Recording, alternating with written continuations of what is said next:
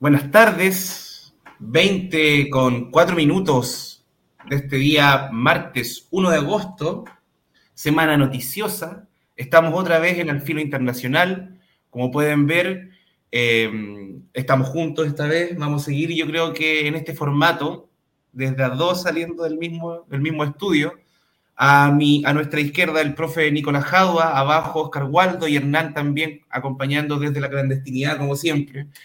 Primero que todo, ¿cómo está, profe? Bien, muchachos, siempre un agrado tremendo compartir y conversar con ustedes. Así que, y con toda la temática que hoy, más contento todavía. Sí, sí, tenemos una temática, bueno, es la, yo creo que no es la, no, sí, la, sí, la noticia de la semana. Yo creo que sí. Sí, sí. es la noticia de la semana eh, sobre todo a propósito de esta cumbre que, se que realizó Rusia con 49 de los 54 países africanos. Así es. Vamos a estar hablando eh, de eso uno por una. Aprovecho de hacer un comentario al tiro. Samsung, esto lo escribió hace varias horas, esperando al maestro Nicolás desde México, así que le mandamos un saludo allá a México. Eh, Ara también que llegó. Samsung. Y, y bueno, no sé si quiere eh, Rodrigo, ¿tú un poco contextualizar? Sí, claro, claro que sí. Para preguntarle al profe. Sí, eso. Eh, bueno, saludar a, todo, a todos los contertulios acá, a toda la gente que, que, sigue la radio. Y acá estamos muy atentos a lo que está pasando fundamentalmente en África. Eh, África ya, ya lo decía el profesor hace, hace algunos programas atrás, que, que ahí es donde van a estar pasando muchas cosas y desde luego que están pasando cosas y es como muy, es muy, eh, es muy lo mismo tal vez, porque están metidos muchas manos. Eh, aquí se hizo ya un campo global y se está como internacionalizando muchas, como que se están ya mostrando los, los, los, los grupos, las cercanías de los países, ¿no, profe? Así es, Rodrigo. Y fíjate qué interesante lo que tú has dicho, pero Guillotina está a la vanguardia o este programa entre nosotros hemos estado a la vanguardia anunciando siempre con anticipación lo que va a ocurrir y ha ido ocurriendo. Así que en ese sentido, felicitarlo a ustedes, felicitar el programa y, y bueno, a, a, los muchachos que nos siguen y que hacen que uno con, con entusiasmo eh, converse con ellos por medio del programa. Así que felicidades en eso, chiquillos. Gracias, profe. Muchas gracias, profe. Eh, no sé si bueno, vamos a partir con un video introductorio. Eh, lo que está pasando, lo que estado en todas las noticias, noticieros, bueno, internacionales, porque en Chile de esto no se habla, obviamente. Eh, el país que ha estado muy en boga es Níger, pero eh, vamos a ir primero con, con, el actual líder del gobierno de Burkina Faso. Eh, ahí ya pueden ver en, esta, en este en este hilo de Twitter, dice en Burkina Faso están de vuelta ideas, las ideas de Thomas Sankara, quien fuera conocido como el Che Guevara africano. Y bueno, ahora vamos a ver por qué. La question, la question que mes générations sont, se posent sont les suivantes, si je peux me résumer. C'est de ne pas comprendre comment l'Afrique, avec tant de richesses sur notre sol, avec une nature généreuse, de l'eau, du soleil en abondance, l'Afrique est aujourd'hui le continent le plus pauvre. L'Afrique est un continent affamé. Et comment se fait-il que les chefs d'État traversent donc le monde à mendier? Voici des questions que nous nous posons et que nous n'avons pas de réponse jusque-là. Nous avons l'occasion de fixer de nouvelles relations. Et j'espère que ces relations puissent être les meilleures pour donner un meilleur avenir à nos peuples. À la forme de manifestation la plus barbare, la plus violente du néocolonialisme, de l'impérialisme. L'esclavage qu'on tend encore à nous imposer. Nos dévanciers nous ont bien appris une chose. L'esclave qui n'est pas capable d'assumer sa révolte ne mérite pas que l'on s'apitoie sur son sort. Nous ne nous apitoyons pas sur... Ce qui est le problème, c'est de voir des chefs d'État africains qui n'apportent rien à ces peuples qui se battent mais qui chantent la même chose que les impérialistes en nous traitant de milices, en nous traitant donc d'hommes qui ne respectent pas les droits de l'homme. De quels droits de l'homme parle-t-on? Nous nous opposerons contre cela et c'est honteux. Il faut que nous, chefs d'État africains, nous arrêtons de nous comporter donc en marionnettes qui dansent à chaque fois que les impérialistes tirent sur les ficelles. À nos peuples qui se battent. Gloire à nos peuples. Dignité à nos peuples. Victoire à nos peuples. La patrie ou la mort, nous vaincrons. Merci, camarades.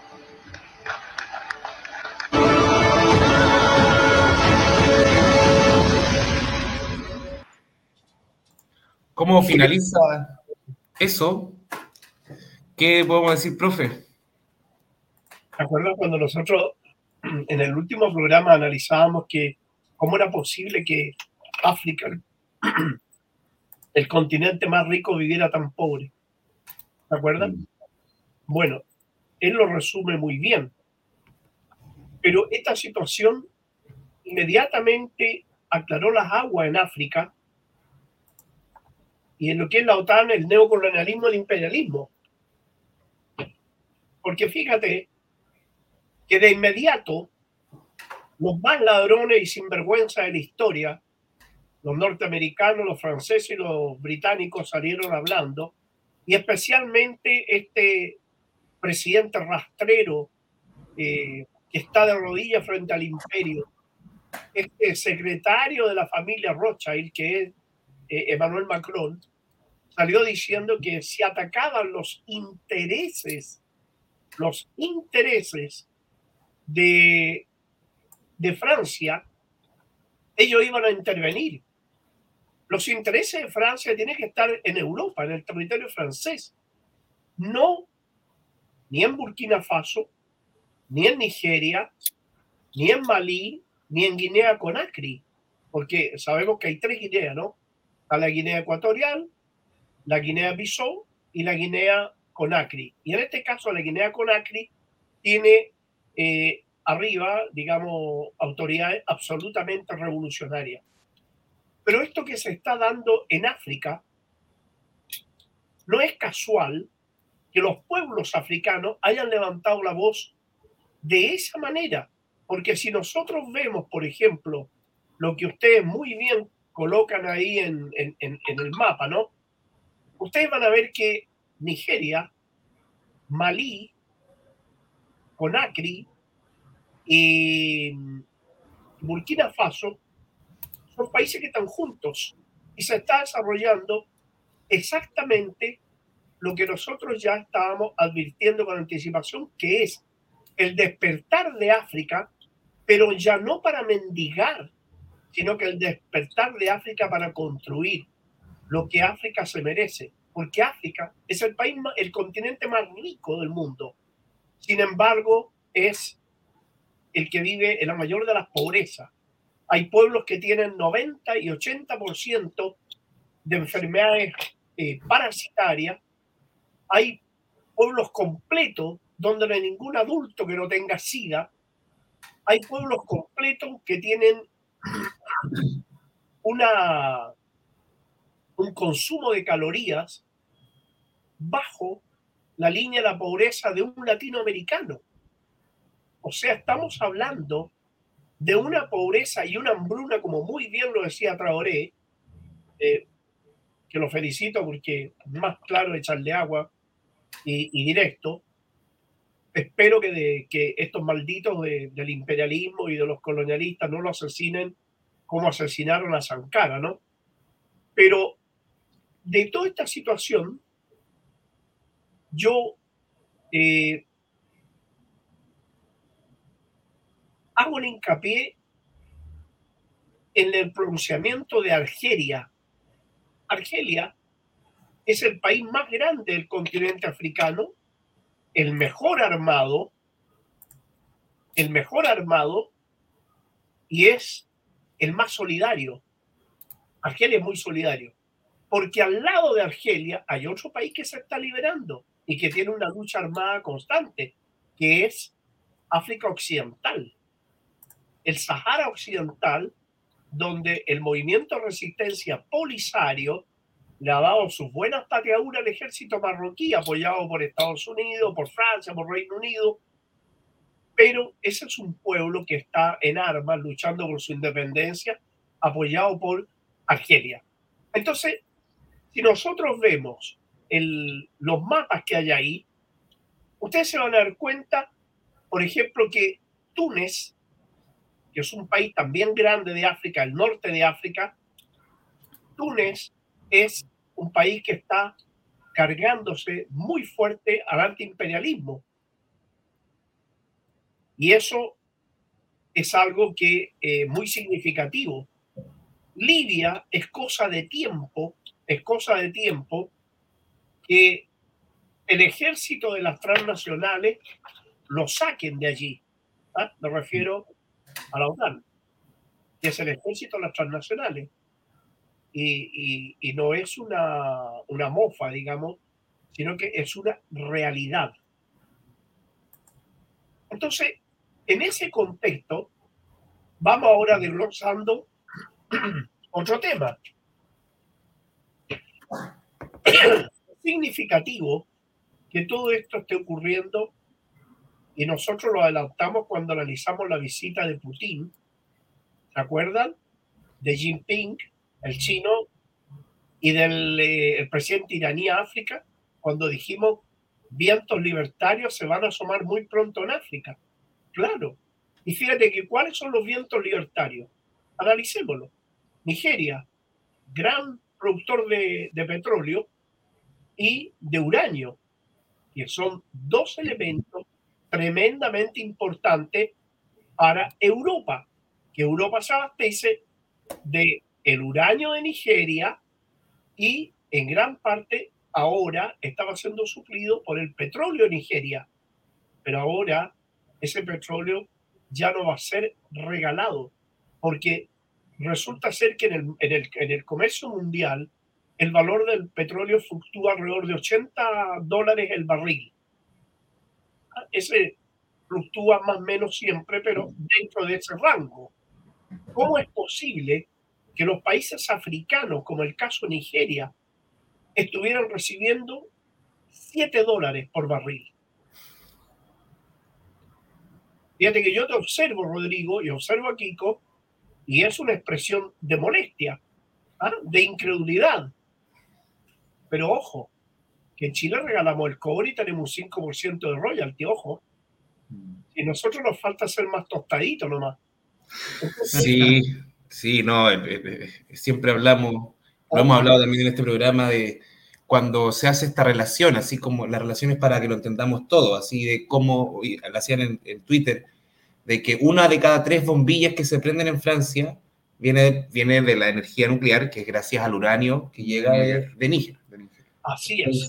Entonces, hemos hablado de eso en cobre, lo que equivale a un año de lo que se llevan, ya lo hemos hablado, de cuántas casas son, cuántas viviendas, cuántos hospitales, cuánta salud. No es, no es cosa menor, viejo. Hablamos del sueldo de Chile y Chile tiene autoridad y propiedad sobre el 27% del cobre de Chile. El 73% sale para afuera. Pero no solo sale el cobre, sino que sale chancado y saca platino, plata y una enorme cantidad de minerales por los cuales no tributan. De acuerdo a la Comisión de Defensa del Cobre de Chile, se calcula que Chile pierde 40 mil millones de dólares anuales. En 20 años, esto viene de más de 30, pero en 20 años nosotros habríamos tenido 800 mil millones de dólares. Imagínate tú que para solucionar los problemas de la educación y de, las, eh, de la previsión, ¿verdad? De las jubilaciones los, de nuestros pensionados, se requieren 3.500 millones de dólares. Estamos regalando 40.000 al año. Imagínate cuántos hospitales, ya lo hablamos nosotros eso, ¿no? Sí pero se podrían construir en Chile alrededor de 80 hospitales anuales con ese dinero. Y no tendríamos, ¿sabes tú que de marzo a abril de este año, de marzo a abril de este año, en Chile murieron 10.000 adultos por no tener atención médica? Sí, es que esas cifras, profe, es, terrible y, y de antes yo la vengo siguiendo también, la de las listas de espera en Chile. Cuando reclamaban de que habían en Venezuela, cuando acá empezaron el guion siempre con Venezuela, Venezuela, de que 8.000, 9.000 personas al año morían por falta de salud. Yo decía, acá era, en ese tiempo eran 13.000 en Chile por lista de espera, entonces como, por favor. Y somos, y somos menos que en Venezuela. ¿Tú sabes cuánto es la lista de espera que tenemos nosotros? Dos millones de personas. Esa es la lista de espera. Y yo hice en, una, en un programa anterior, pero lo hice en la radio Portales, donde invité a algunos eh, honorables, ¿no? De, dieta bastante engordadora.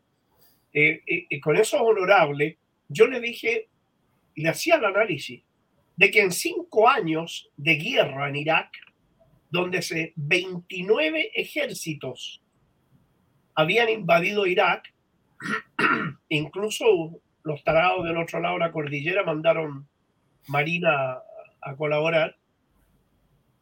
29 ejércitos que invaden Irak, en cinco años murieron 65 mil iraquíes en esa guerra, con el armamento más moderno del mundo, con donde se dispararon misiles, bombas de uranio empobrecido, eh, los misiles Tomahawk, cohetes de todo tipo, hasta escupo. Entonces, con todo eso, murieron 65 mil iraquíes. En cinco años, en Chile, murieron 90 mil adultos mayores por no tener atención médica. En la misma fecha. No hubo mm. necesidad que Chile lo invadieran 29 ejércitos. Entonces, eso da cuenta, perdona aquí, va a terminar. Eso da cuenta de que el mundo político no quiere al pueblo chileno, que el mundo político no tiene los cojones, ni la valentía, ni la decisión nacionalista y patriota de decir basta, el cobre es de todos los chilenos y no podemos estar regalándolo. Eso para hacer la analogía con África y para que no nos alejemos mucho de África, porque después sí. nos van a... Sí, solamente decir que Pino Solana decía en su documental Memorias del Saqueo de que esta no es una matanza hecha con, con balas, sino que es una, es una subterránea y es más dolorosa, es más lenta y no se ve todos los días, no se ve el desangramiento diario, que lo que estaba pasando con el milagro económico de Menem en Argentina, donde los niños morían de, de desnutrición. Oye, tú vas a Buenos Aires y ves familias completas durmiendo en la calle. Familias completas. El país más rico, el país más rico de América Latina junto con Brasil. Y no solo eso, sino que tú agarras a la mitad de los países europeos y los metes adentro del mapa de Argentina. Y sin embargo es un país que vive una pobreza tremenda. Por eso que lo que nos ocurre en Latinoamérica no es distinto a lo que ocurre en África. La diferencia está en que los latinoamericanos tenemos más nivel cultural que los africanos y desgraciadamente a los africanos por su color los mantuvieron en la ignorancia, en la hambruna, en la pobreza más increíble que te puedes imaginar. Y en esas condiciones, cualquier migaja era bienvenida. Y, se se, y, los pueblos africanos agachaban la cabeza y, se, y eran sumisos. A eso se, se refiere Traoré cuando dice, ¿no es cierto? El esclavo que no reconoce y se revela contra su condición merece estar en esa etapa. O sea, y esa es una realidad. Entonces, y volviendo a este caso acá, fíjate que existe una situación bien compleja. Si tú observas a Nigeria, Nigeria tiene frontera con otro país de una tremenda importancia, que es Chad. Que Chad en su frontera con Sudán, ahí se produce una situación que se llama eh, Sudán del Sur. Mm. Ahí está instalado la mayor cantidad de pozos petrolíferos de Darfur. En Chad hay un movimiento muy grande revolucionario que está tratando de tomarse el poder y al ladito hay una guerra entre dos elementos que no es casual que Rusia aparezca como mediador en Sudán. Ustedes observan Sudán al lado, ¿no es cierto? Bueno, Sudán es una guerra que está en este momento bastante fuerte allí. entre dos sectores del ejército, los serviles y los nacionalistas. Pero más a la derecha, para que vayamos desglosando cómo se está dando esta situación, ¿ah? está Eritrea, Djibouti, Etiopía y Somalia. Etiopía tiene, tiene frontera con Sudán del Sur, y Sudán del Sur con la de Sudán y Sudán con Chad, ¿no es verdad? Mm.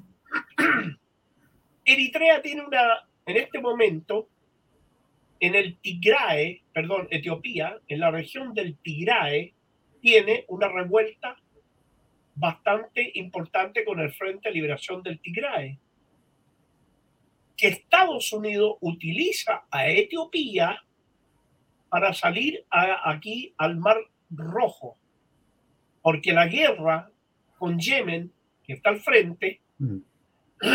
la perdieron los somalíes, que mm. controlan el cuerno de África, los sacaron. Etiopía no tiene salida al mar, al mar Rojo por esa zona, porque ahí está Djibouti, y Djibouti tiene bases militares rusas y China. Por lo tanto, Etiopía quiere salir por encargo de Estados Unidos para poder controlar el Mar Rojo, por el cual circula el 30% del comercio mundial y que quiere Estados Unidos controlar, entonces utiliza a los eritreos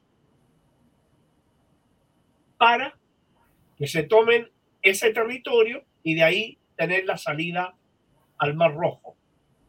Lo que se viene es otra guerra bastante avanzada entre Eritrea y Etiopía. Y eso va a ser muy pronto, ¿ah? para que lo anotemos en la agenda. Entonces, volviendo atrás, es muy importante que Malí, con Burkina Faso y Guinea Conakry hayan dicho si hay una invasión a Nigeria, será considerada una invasión a Burkina y a Malí. Pero también intervino una potencia militar ahí. Y eso es lo bueno de esto. Argelia. Argelia tiene armamento modernísimo, modernísimo. Tiene los, eh, los eh, Sukhoi, los más modernos Sukhoi de, de Rusia, el 34 y el 35, que equivale al F-35 norteamericano y que lo supera en calidad. El ejército argelino es muy grande. Ahora ya ven ustedes que el ejército argelino está acercándose inmediatamente a la frontera Nigeria. ¿Quién es el más favorecido de esto ahí? Bueno, Nigeria por un lado, porque recupera su riqueza, pero también Argelia, porque resulta que como Estados Unidos explotaba ese petróleo nigeriano en forma horripilante, ¿ah? les daba migaja, perjudicaba en el precio a su vecino que es Argelia. En la medida que los dos gobiernos se coordinen, Argelia y Nigeria, ¿quién sale más favorecido? Los argelinos, pero también Rusia, porque se rompe el abastecimiento a los serviles, a los serviles perritos falderos que tiene Estados Unidos en Europa, que estaban logrando romper el desabastecimiento con Rusia a través de Nigeria. Todo esto está conectado en una cuestión que se llama geopolítica y geoestrategia, que es en este momento lo que estamos analizando nosotros. Entonces, ahora, África, lo bueno de esto es que África se va a independizar como, esto va a ser como un castillo así de, de naipes, no sé cómo explicarlo, ¿no? ¿Ah? Van a ir cayendo uno a uno los países. El profesor, profesor, ¿cómo, ¿qué antecedente, no tan, no tan para atrás, tan históricos, pero sí al menos de la década, hay en África y acá en, específicamente en el África Occidental respecto a, estos vientos de cambio? Porque como que siento que surgió de, un momento a otro, pero no creo que sea están así los procesos sociales. Pues entonces, hay cosas más profundas en la sociedad que han permitido eh, este, esto, ¿no? Hay agua en la piscina, podríamos decir. Mira, una de las cosas más brutales que ocurrió justamente y que despertó a los pueblos de África fue la epidemia del COVID.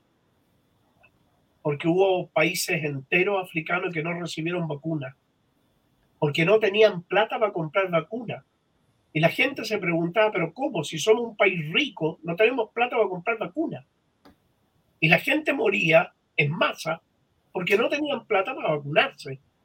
Entonces, no había nada.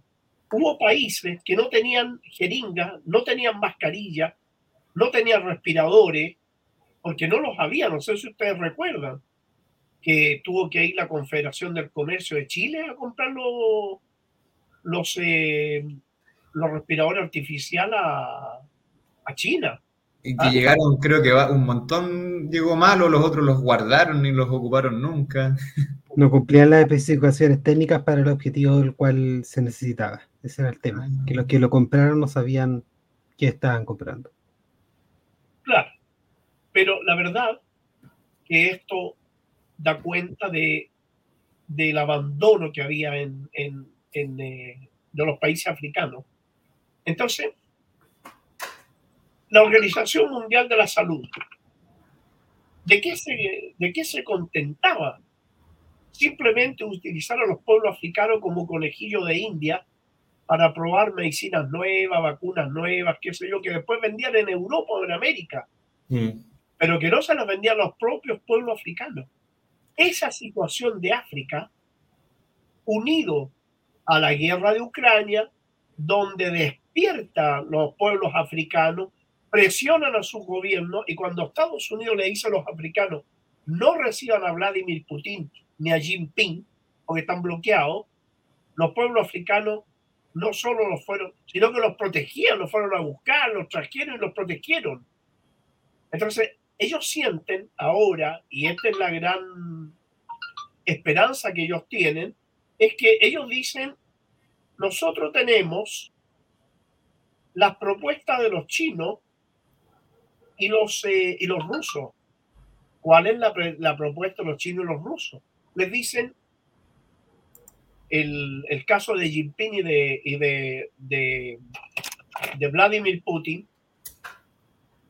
Cuando se reúne con los líderes africanos, que ahí justamente fue donde habló Traoré, ¿ah? pues en esa reunión, cuando ellos le dicen, bueno, nosotros estableceremos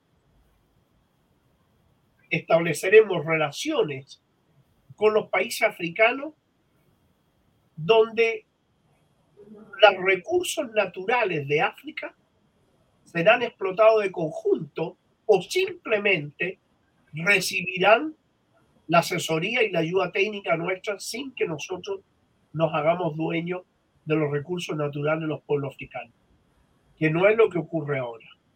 Malí, por ejemplo, es productor de uranio, productor de fosfato, un gran productor de, de oro, y en su subsuelo encontraron gigantescos yacimientos de gas y petróleo, al igual que su vecino que está al lado, que es Níger.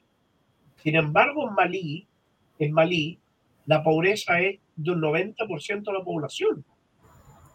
Entonces, eso no, no, es aceptable. Malí, Malí y el Sahara Occidental son los que abastecen a Europa de los fosfatos. Sin embargo, no tiene la gente, no tiene la gente para comer y hay hambruna.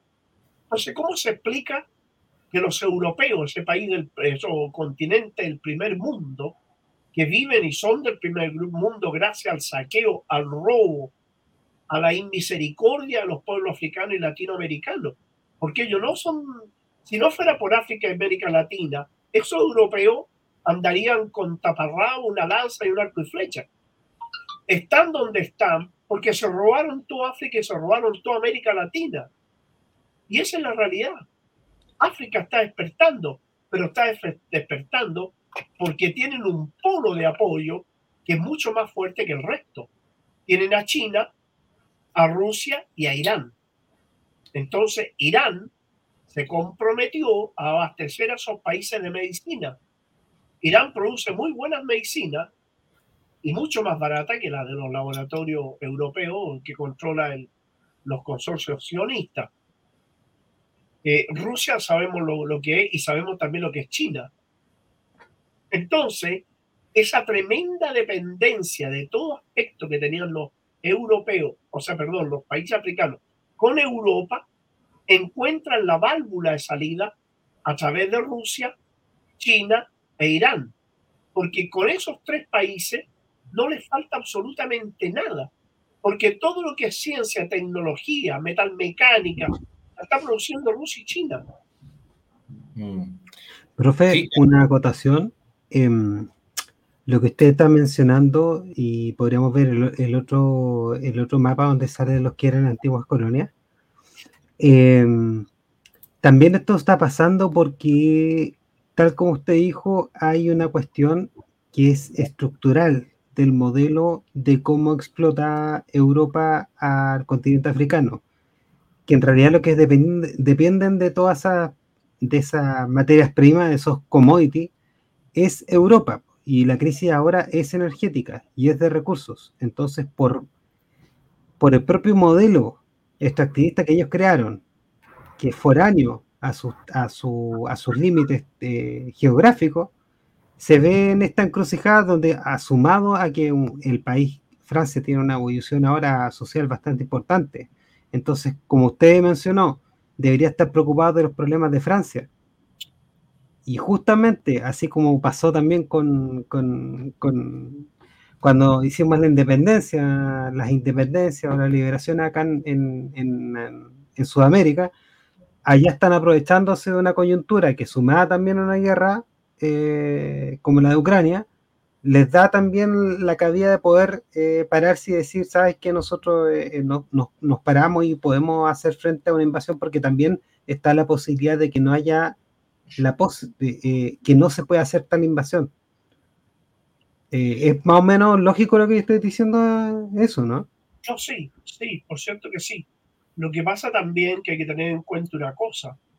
Estamos hablando de que los países europeos ya no son tan, tan fuertes como eran antes. Fíjate que Francia, con toda su arrogancia de este, de este desnaturalizado súbdito de rodillas, este esclavo del imperio que es Macron, cuando invadió Malí, lo sacaron a matar en el traste. Y es una realidad, y eso lo hace poquito, ¿no? Y si fíjate la vergüenza, por ejemplo, observas aquí, mira este mapa que tienen ahí, que por favor no lo muevan. África del sudeste alemana, África occidental francesa, África ecuatorial francesa, Congo belga, África occidental portuguesa. ¿De qué estamos hablando? África Occidental Británica. Entonces, si ustedes eh, eh, se dan cuenta, esto es simplemente asqueroso, vomitivo, y eso es lo que la humanidad debe luchar en contra de eso, y los pueblos africanos lo están haciendo. Yo les digo, y por favor, anótenlo en la agenda, antes de dos años, a lo menos cinco países más africanos se liberan. A lo menos. Entonces, porque esa, esa triple alianza de Malí, Nigeria y Argelia, ténganlo por seguro que van a caer como castillo naipe uno tras otro para allá. Burkina Faso, para qué decir, tiene un movimiento revolucionario muy desarrollado que lo implementó y lo educó prácticamente Tomás Sankara. Y de ahí vienen las ideas de Traoré y muchos otros, porque ese movimiento Sankara dejó muchas semillas en, Burkina Faso y, y por supuesto en África. Profesor, estos movimientos de liberación actuales, eh, eso, eh, ¿qué, ¿qué, es lo que tienen de herencia de los antiguos movimientos de liberación y, y qué, si hay propuestas como más nuevas en, esta época de otras tecnologías, ¿no? Sí. Mira, la diferencia que hay es que antiguamente eh, el dominio era tan grande, tan, tan fuerte y tan poco desarrollado la contra la, o sea, la revolución contra ese colonialismo, que los pueblos estaban demasiado, demasiado atrasados y los movimientos revolucionarios, y no voy a exagerar, por ejemplo, en el Congo belga, cuando luchaban contra esos belgas eh, criminales, ladrones y asesinos, cuando luchaban contra ellos, había un grupo que eran igual que los montoneros aquí en, que lucharon en, en Lima, mm. con lanza y con flecha. Y lo hicieron con lanza y con flecha. Pero ahora ya no es así. Menos, menos aún, donde van a tener tres potencias que le van a, los van a abastecer del armamento que quieran, que Rusia, China e Irán. Mm. Y eh, ahí, Argelia, Argelia, va a jugar un papel importante, me, decía, escuchaba por ahí, de, en, poder abastecer a estos, a estos países ya que están en, pie de revolución, que son Mali y, Mali, y Burkina Faso. Argelia va a funcionar como una especie de puente para esos pueblos. Argelia es eh, la puerta mayor que tienen los africanos. No se olviden que Argelia y Libia eran los dos países que mandaban en la Organización de Unidad Africana. Y económicamente muy importantes también ellos, eh, ellos dos. Claro, ahora, claro, uno de los que se va a liberar pronto es Libia, téngalo por seguro. Pero esto, esto, esto lleva, también va a llevar a una mayor cantidad de guerras, los pueblos africanos van a ser abastecidos, los movimientos revolucionarios van a ser abastecidos, como ocurrió con Malí. El ejército francés llegó ahí, llegaban tranquilos, relajados, hasta con baby doll iban los soldados. Entonces, que era un paseo que se iban a dar con los africanos, eh, les sacaron la el trasero y no se demoraron nada en sacarlo, porque ya no es como antes, ya no es como antes en Malí sobraban las armas y había dos movimientos que eran muy poderosos. Está principalmente los Tuareg, que eran, son grandes guerreros que están ahí y que recibían armas, pero a montones. Entonces, eh, Malí, imagínate de dónde recibían las armas, pues hay que mirar el mapa para darse cuenta. Era imposible controlar esa frontera con Argelia. Asia Occidental, África Occidental, con el Polisario. El Polisario es un movimiento bastante fuerte. Derrotó al ejército Mauritania, derrotó al ejército de Marruecos y liberó más de la mitad de su país. No obstante, que aún tiene una enorme cantidad de territorio ocupado. Pero que lo van a liberar. Lo van a liberar.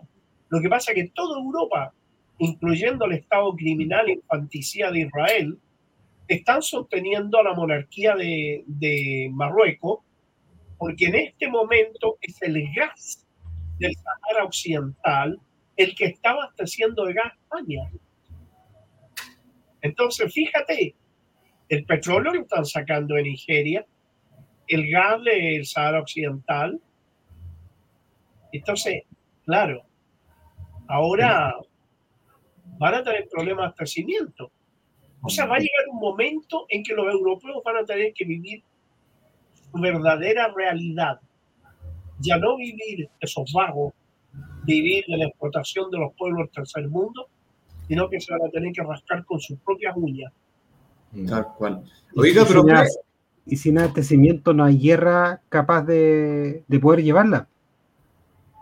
Exacto ese es el problema estratégico que tienen ahora, que dependen de recursos, de recursos que están siendo explotados en ese lado y, no pueden llegar eh, en, tantos, en tantos frentes, no pueden hacer una guerra en tantos frentes, ya no están en las condiciones para eso, ¿cierto? Sí. De hecho, llega a un punto súper importante. Eh, el problema que tiene Europa y la OTAN en general es que el, el hoyo negro que se ha convertido en Ucrania ha absorbido gran parte de sus arsenales. De hecho, ni siquiera tienen de hecho, eso es algo que se, pone se está poniendo en duda la capacidad que tienen estos países para poder defenderse en caso de una guerra convencional. Porque se han gastado todo lo que tienen en Ucrania. Y por eso no pueden enviar fuerzas a, África. De hecho, por ejemplo, el ejército francés, la legión francesa particularmente, dependía mucho de estos tanques movidos por ruedas que se dieron en Ucrania. Eh, esos tanques causaban, ¿ah? Sí, esos mismos. De hecho, esos tanques causaban un daño tremendo cuando estaba, operaban en esa zona, pero claro, los llevaron a Ucrania y ahí no, no, no se encontraron con gente indefensa. se encontraron con, eh, digamos, con capas de artillería bien densas, buenos sistemas de defensa antiaérea y aviación de ataque a tierra, que de eso carece África. De todo eso carece mucho. Tiene mucha fusilería y todo, todo, ese tipo de armas ligeras, pero no cuentan con eh, armamento pesado. Algeria sí lo tiene. Es lo que decía el profe, por eso es una potencia militar eh, regional dentro del norte de África. Y cuenta con todo eso, ese material militar pesado y lo sabe usar muy bien. Una eh, consulta, Hernán, disculpa que te, interrumpa.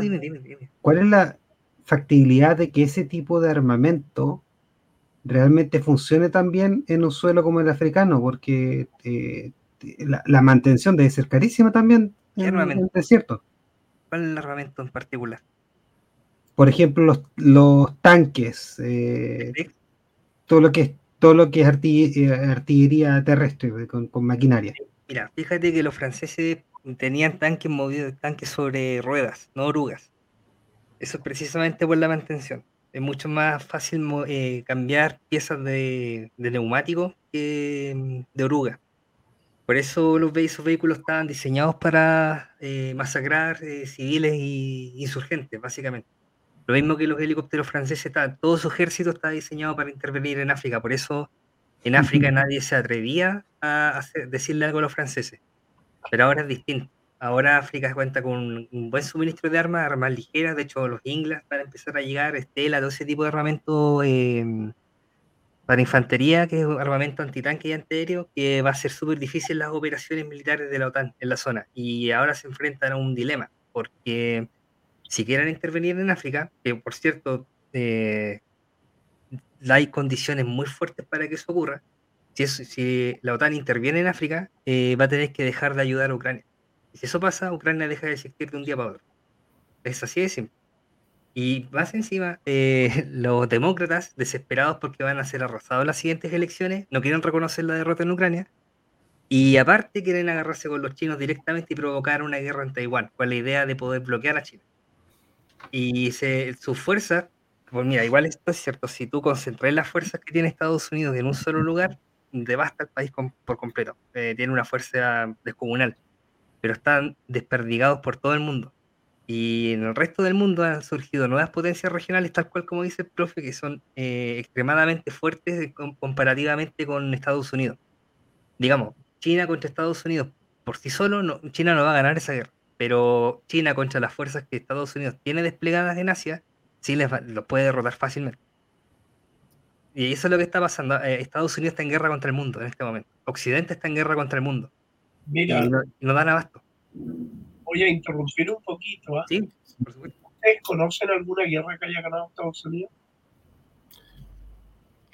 Eh, hemos visto grandes escapatorias de películas, pero nada más. La, la, guerra de la fruta la ganó. No la guerra, no la guerra en Hollywood. Me refiero porque tú estás visto ahí a Rambo, ¿no? Rambo con una onda y dos petardos mata a 20.000 vietnamitas. Entonces, ese, es un ridículo. Eso es para levantar el ánimo de una población acomplejada de tener una tras otra derrota. Estados Unidos no está capacitado por ningún motivo para una guerra con China. Primero, porque China, y eso Hernán, que usted lo veo, debiera haberlo visto ahí en el, en el Comando Central del Ejército, ¿no? Eh, China está superando a Estados Unidos la fabricación y, modernización de los portaaviones. ¿ah? Pero, claro, resulta ser que una guerra entre África, entre, perdón, eh, Taiwán y China, China está al ladito, ¿ah? están a tiro de cañón el Golfo Málaga al ladito. Pero Estados Unidos tiene que avanzar casi 12.000 kilómetros.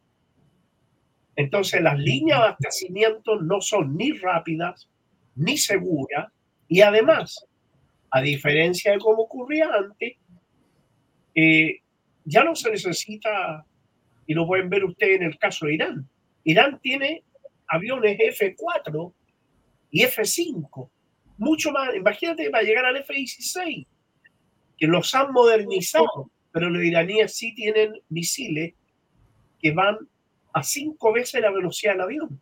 Entonces, ¿para qué quieres un avión que te cuesta 50 millones de dólares y un piloto que te demora cinco años en formarlo, si con un misil lo vas a derribar eh, en, en un segundo?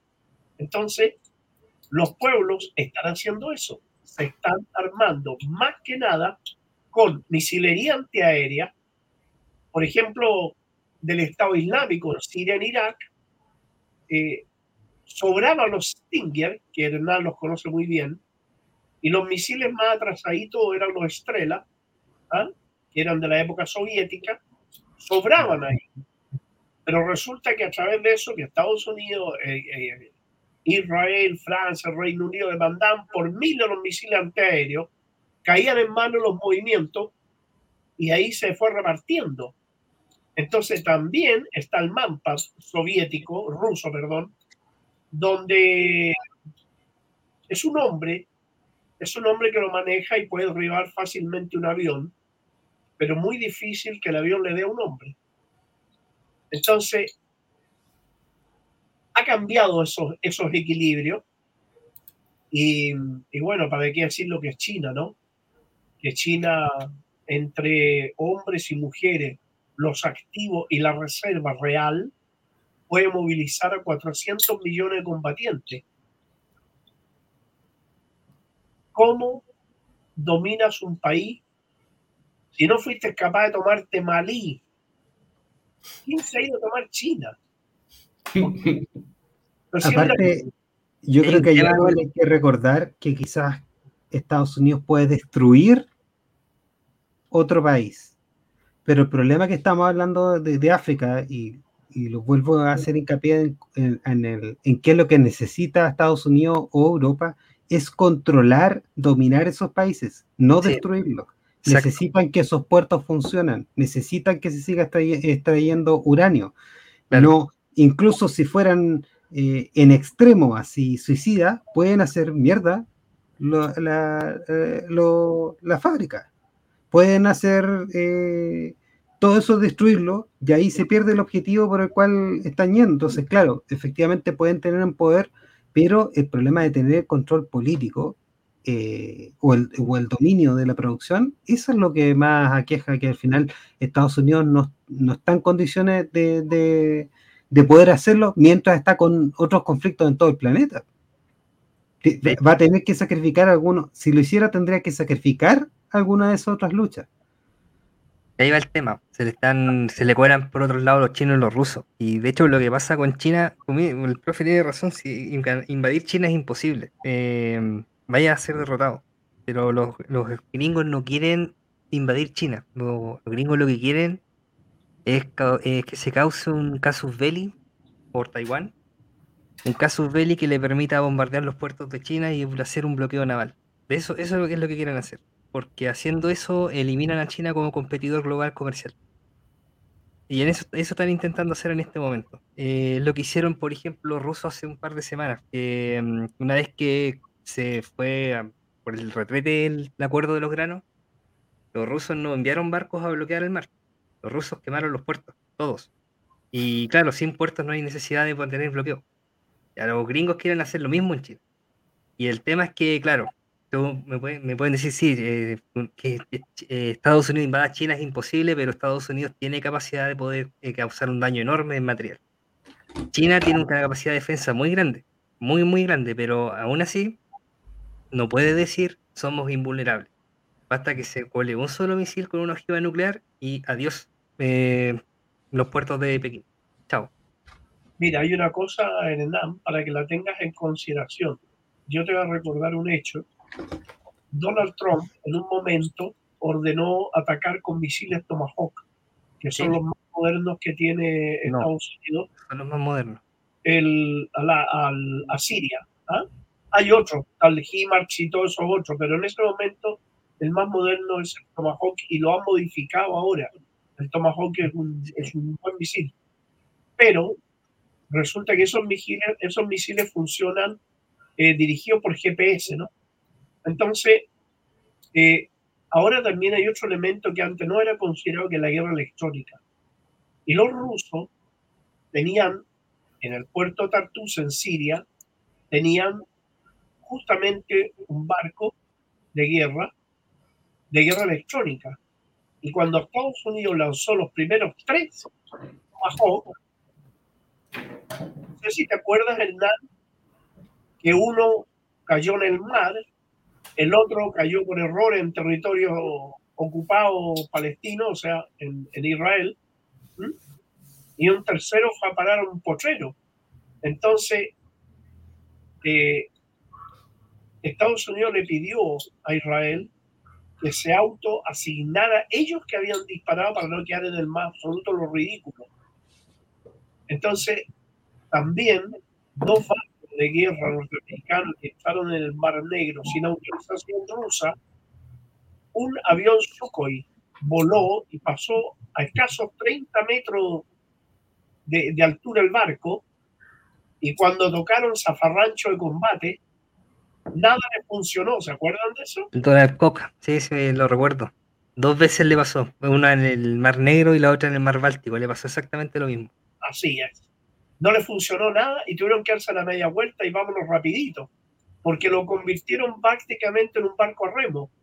Entonces, eh, hoy en día Estados Unidos ya no tiene la superioridad militar que tenía antes, eh, no tiene tampoco los aliados tan, tan incondicionales que tenía antes.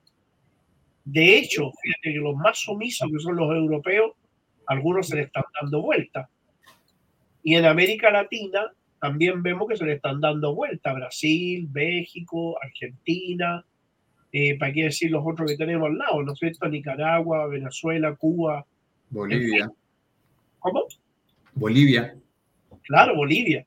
Entonces, y para de contar, ¿no? no hay otro, otros progresistas. Así si otro se quiere adjudicar el término izquierdista progresista, me parecería que sería un insulto a la inteligencia.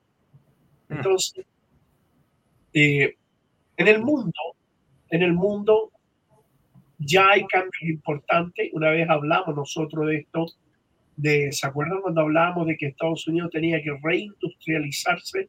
Sí. Está ocurriendo eso ya. Ellos saben. Lo que pasa es que ahora tienen un chantaje mundial, pero ni China, ni Rusia, ni Irán han caído de ese chantaje. Ya no es como antes. Y ahora están a punto, a punto de darle el jaque mate al imperialismo, porque antes de seis meses va a salir el nuevo sistema bancario internacional. Antes de seis meses. Y ahí Estados Unidos ya no tiene manera de presionar a los países. Porque mm. ahora te queda económicamente y te hunde, porque claro, eh, también lo hemos conversado en otras oportunidades. No existe el, país que se auto satisfaga sus necesidades solo. No, no, o sea, eh, no es así. ¿Me entiendes? el país, el país más autónomo de América Latina, de América, eh, ¿quién es? Nicaragua. Ah. Nicaragua. Nicaragua. se autoabastece del 85% de sus necesidades. Entonces, mira, fíjate, si paráramos ahí un poco, mira qué interesante esto. Nigeria anuncia la suspensión de exportación de oro a Estados Unidos. Claro, el oro es un buen respaldo, ¿no? Malí elimina el francés como lengua oficial. Burkina Faso, claro, lo recuerdo los títulos de Estados Unidos y Francia. Nigeria suspende la exportación de uranio, es lo que habíamos hablado recién, de que los europeos estaban abasteciendo de uranio nigeriano. O sea, y África en el nuevo orden mundial. Este líder que está al lado de Putin, ahí, mirado de frente, este que están marcando ahí, ¿ah? tiene un discurso muy bueno. Una vez creo que lo colocamos nosotros la vez pasada, ¿no? Sí. Interesantísimo. ¿Ah? Al lado tiene a otro, pero ese es, tipo Macron en versión egipcia. Ese al lado, ese es un rastrero, un horrible, ese que está al lado derecho de Putin. ¿ah? Al lado de la mano que tiene en alto. Ese, ese, ese, dio un golpe de Estado en Egipto y derrocó a Muhammad Mursi, que era un presidente más antiimperialista. Pero resulta que ya no tienen cómo dominar. Fíjate, esa foto dice tanto, tanto, tanto, porque en los momentos que Estados Unidos le dio orden a los países africanos que no se reunieran con Putin, mira la fotito que se sacaron. Mm. Entonces, eso da cuenta de que el mundo eh, va cambiando, pero a velocidad acelerada. Profe, ¿cómo va a ser el, este cambio en, en África? ¿Se, ¿Se, podría esperar una guerra panafricana con todos estos movimientos y mm. posicionamientos de los distintos países? Van a ser empujados muchos países a intervenciones militares y cosas así, pero no están en capacidad de hacerlo. No están en capacidad en este momento de llevar adelante. Esa foto dice mucho, ¿no? Ese es eh, Putin contra Oré. Eh, mm resulta que van a ir cayendo uno a uno. Mira, si lo, lo retrocederas un poco, ahí, ahí, no, levántalo un poquito. Ahí, mira. Eh, no, no es. No, es más, más arriba, a ver. Otro poquito. No. Eh. Para otro lado. Mira, ahí no, es que habla de los simpatizantes de Nigeria, mira, levántalo. Un poquitito, mira, más arriba. Es que el arriba es como el de abajo, el otro. No, no, no, devuélvelo. De los simpatizantes, a ver, ahí dice eso con los Mira, más abajo. Más abajo, más abajo. Más abajo, más abajo esto. Ahí está, mira. Ah. Senegal, simpatizante del arrestado líder opositor anticolonial pro-ruso Osama Sonko protestan frente a la embajada de Francia. ¿Qué, ¿Qué, te está diciendo eso? Senegal, otro que pertenecía al África francesa. ¿Te das cuenta? África está despertando y se está moviendo y van a, van a triunfar. Senegal es un país que es uno de los primeros que va a caer. Y, para que nadie le quepa duda, van directamente a la embajada de Francia. Y van, y, ahora, y lo hemos comentado, muchos han aparecido en estas revueltas con banderas rusas. Sí, eh, sí de y En Nigeria se pararon frente a la embajada de Francia a cantar y a gritar Putin, Putin, Putin. Claro. Claro. Francia se roba todo y Putin les dice, nosotros le vamos a dar la tecnología, le vamos a enviar los técnicos, ustedes explotan su riqueza y la riqueza es para ustedes. ¿Te das cuenta? Es un trato realmente distinto al, que tenía con los europeos occidentales. Pero Rusia no se está llevando nada. Le está diciendo, nosotros los vamos a ayudar a ustedes a desarrollarse para que su riqueza sea de ustedes. Rusia no necesita petróleo. No va a ir a quitarle el petróleo a los nigerianos no necesita oro, el país que más oro produce en el mundo. No le va a ir a quitar el oro a los nigerianos ni a Malí. No, y, hay que, para, analizar eso, eh, la postura que tienen eh, los gobiernos ahora africanos, los que están, los que llegaron a esta cumbre también con Rusia, no olvidar, fueron 49 de los 54 países africanos todos con palabras de buena crianza por la ayuda que ha efectuado Rusia. Se están hablando de nuevas plantas de energía nuclear, se están hablando de, carreteras de conexión, aparte de lo que ya, lo que ya ha hecho China. Entonces, no es menor, ellos, ellos tienen muy claro y cada vez que llega algún europeo a decir de que cuidado con los chinos los rusos, los han parado en seco y lo hemos visto, lo hemos analizado también en videos acá, así que ya está todo dicho, creo. Bueno, solo, recordar también la, visita del presidente francés cuando que fue a África hace unos meses atrás, se fue, se salió, fue todo trasquilado en realidad, porque, porque todos los líderes africanos con no, con no bonitas palabras le dijeron, fueron súper directos con lo que pensaban. Y, le recordaron sus, sus cositas. Claro, como que salió ese anticolonialismo que, profundo que hay en, en África. Así es.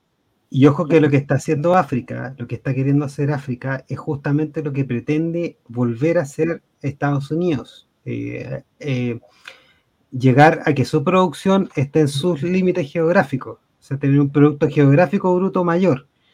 El problema que tienen las naciones que, son más liberales es que ese recambio es mucho más difícil que un africano, porque eh, en África todas las limitaciones ambientales que ellos mismos se han preocupado de que no existan, es ahora sería una ventaja respecto de que Estados Unidos quiere fabricar cosas, pero se encuentran con el problema de que su propia gente no va a dejar que contaminen como han contaminado África en sus territorios. Eh, Europa ciertamente sabemos que no va a dejar que se contamine de la misma forma que en África. Entonces, están también con un problema, de nuevo, del mismo modelo que ellos desarrollaron en, otros países que ellos consideraban de, tercer mundo, em, ahora tienen que tomar determinaciones importantes y no es tan fácil tomarlas en, el caso de ellos. Fíjate que hay una cuestión que me gustaría comentarles. ¿Alguno de ustedes por casualidad en algún momento ha pasado por algún país europeo? Yo estuve un día en París. Tuviste que consumir alguna cosa, ¿verdad? Sí. ¿Te fijaste el made in en los productos? Sí, sí, sí. que diga made in France. Eran todos made in Senegal, made in esto, made in... Pero todos los países africanos. Lo que tú consumas, hasta los tarros de, pescado ¿ah? envasados, son de países africanos, de Mauritania. Entonces, eh, eso te, dice de que ellos están eh, bastante dependientes de explotar en misericordia a los africanos. Yo estuve hace poco en una reunión donde habían líderes africanos de todos los países de África. Yo estoy en este momento tratando de buscar la foto, ¿no? Para mandársela. Eh, pero estuve ahí y te digo que yo estaba impresionado por la claridad que tenían estos líderes africanos de todos los países de África. ¿ah? Y yo parecía para los fósforos, porque eran todos negritos y yo en medio ahí. Entonces, eh, te digo que eh, si encuentro la foto ahora se las mando, pero no vi ninguno que no tuviera claridad de lo que estaba pasando. O sea, África ya la tiene clara.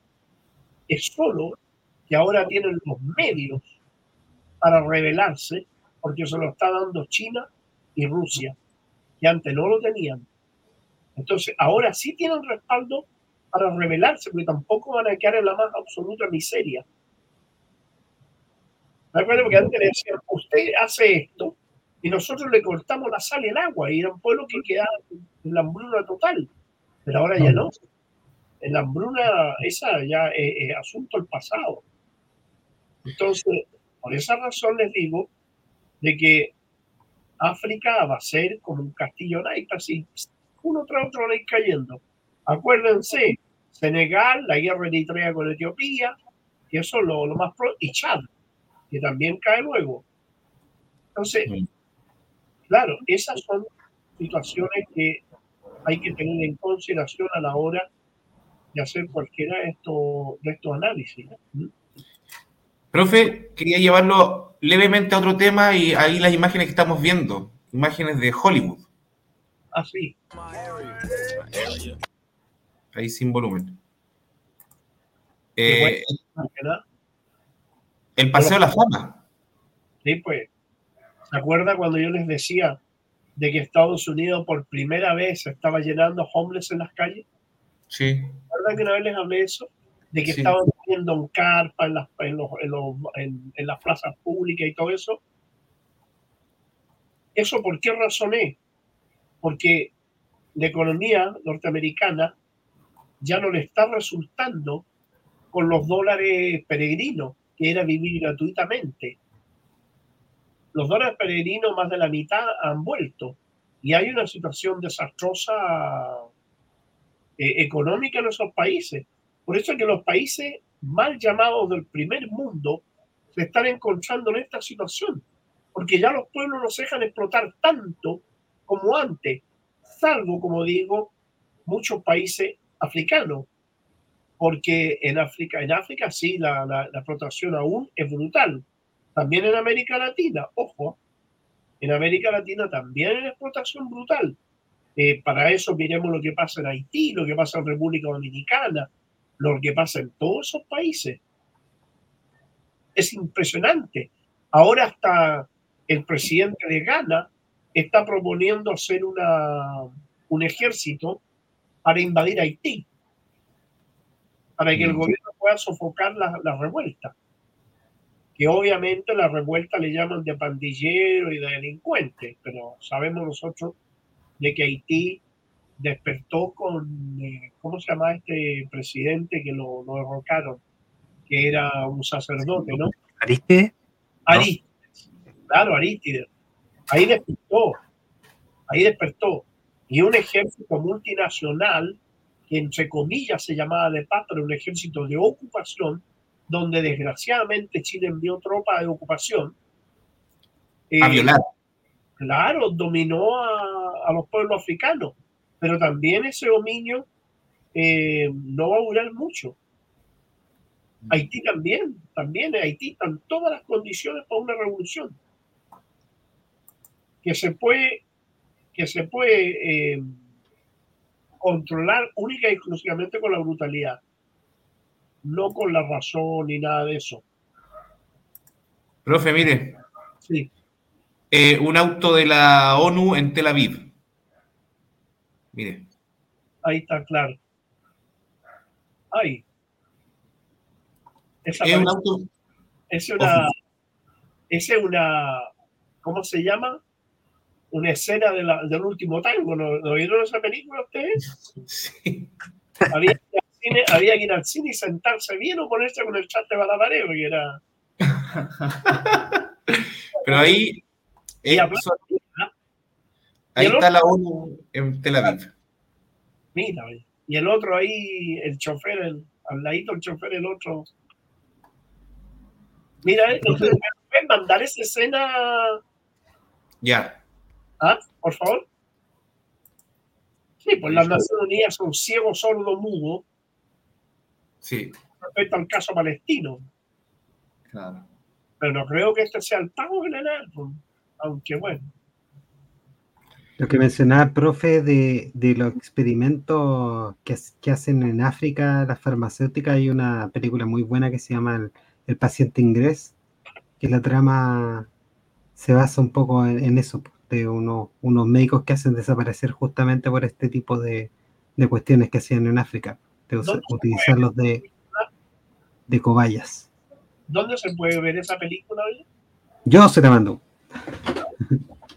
Mándame el link, por favor, para verla. Sí, sí. Oye, una, época, una época que los conejillos indios éramos nosotros. Ojo. Sí. probaban en Latinoamérica los, los medicamentos y después los proban terribles. Todavía. Bueno, con, el COVID tuvimos algo de eso. O sea, sí, pues. Lo, lo, horroroso que después el Ministerio de Salud dice sí, efectivamente hemos tomado conocimiento de que las vacunas provocan problemas cardíacos. Desgraciadamente, un, gran, gran, gran compañero nuestro, Gustavo Ruz, se había colocado la última dosis hacía como una semana. Y a la semana murió un infarto cardíaco aquí en Valparaíso. Sí, un compañero ahí que también lo, mencionaba harto. O sea, escuché a mucha gente de las que yo sigo lamentando la muerte de Gustavo Ruz, creo que fue un gran compañero, una persona que entregó su vida también a estar luchando. Luchó toda la vida y no solo luchó toda la vida, desde que él combatió en Nicaragua, en Salvador, O sea, fue un, combatiente muy consciente y cuando volvió del exilio, aquí corrieron el Partido Socialista, Sociedad Anónima, corrió a ofrecerle una diputación, un senado, una senaturía, todo eso. La respuesta de él fue, yo no, no sufrí la tortura, el exilio, para venir a robarle a mi pueblo. Pero desgraciadamente, cuando Gustavo, nosotros hacíamos campaña para juntarnos las firmas para que se pudiera presentar como candidato a presidente, la gente no, no firmaba. Entonces, desgraciadamente, sufrimos nosotros el mal de Malinche.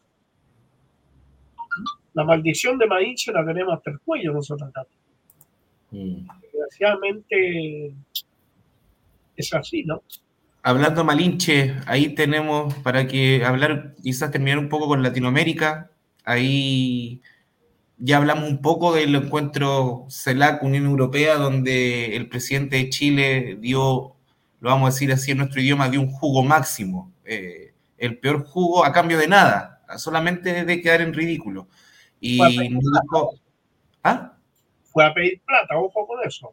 Fue a pedir plata, o sea, a pedir negocios que se instalen acá a cambio de plata para él. y, pidió, también eh, eh, préstamos para Chile. Sí, sí, fue a pedir préstamos también. ¿Cómo fue eso? No lo escuché. No, que también es cierto, fue a pedir préstamos. Eh, no, solo los negocios, de hecho en el tema de las baterías de litio, que es como un proyecto estrella del Frente Amplio, quieren, quieren hacerlo como parte de su legado, entre comillas. Eh, fueron a negociar préstamos y a, negociar también el tema de los cementerios de baterías de litio que se tienen que instalar en Chile una vez que se acuerde la producción con la Unión Europea. Las baterías de litio tienen una fecha límite de duración y eso es, una, es material contaminante extremo, peor que el asbesto. Y, no, se, no se olvide también el hidrógeno verde fue ese otro negociado familiar relacionado a Boric Escarpa, padre. El hidrógeno verde, otro, otro de, las, de los negocios alemanes donde quiere transformar a España y Chile en su colonia energética ah, de, exportación. ¿Y quién está metido detrás, Kiko? ¿Quién está metido detrás? Eh, hay, dos, hay dos personajes. ¿Ya? Boric, Boric Escarpa, que es el padre de Boric, y Acá tenemos a uno de los principales que fue el que recibió plata de la FES a través de Rumbo Colectivo, de esa otra de las tantas fundaciones que, de las nuevitas que en un poco tiempo recibieron mucha plata, recibieron un millón de dólares para la convención. Y aparte son los que armaron el borrador de la, de la convención, el reglamento, borrador de reglamento. Y ahí está el, líder de ellos, que ahora es el ministro de Energía, Diego Pardo, que él está metido en esos negocios de, para que Chile se transforme en una colonia energética de Alemania. Fíjate, Kiko, que yo hoy día hacía mucho tiempo que no ingresaba a Twitter. ¿ah? Entonces ustedes pueden ver ahí un poquito algunos de los tweets que, hace mucho tiempo que yo no ingresaba. Pero ingresé y me llamó la atención eh, casi el 100% de los tweets que leí eran en contra de, de la, del impuesto que querían eh, aumentar los impuestos. ¿ah?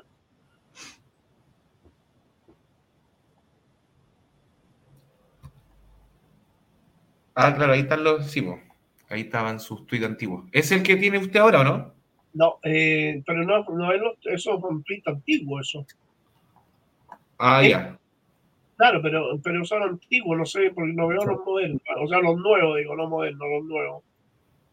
No es que mientras se pidió este pacto, ¿Eh? Eh, se le llamó como pacto, em, al mismo tiempo, en esta convención o comisión, como se llame, constitucional, el Partido Republicano está tratando de volver a 1950 y, hacer también, eh, también meter la mano en, la recaudación de impuestos.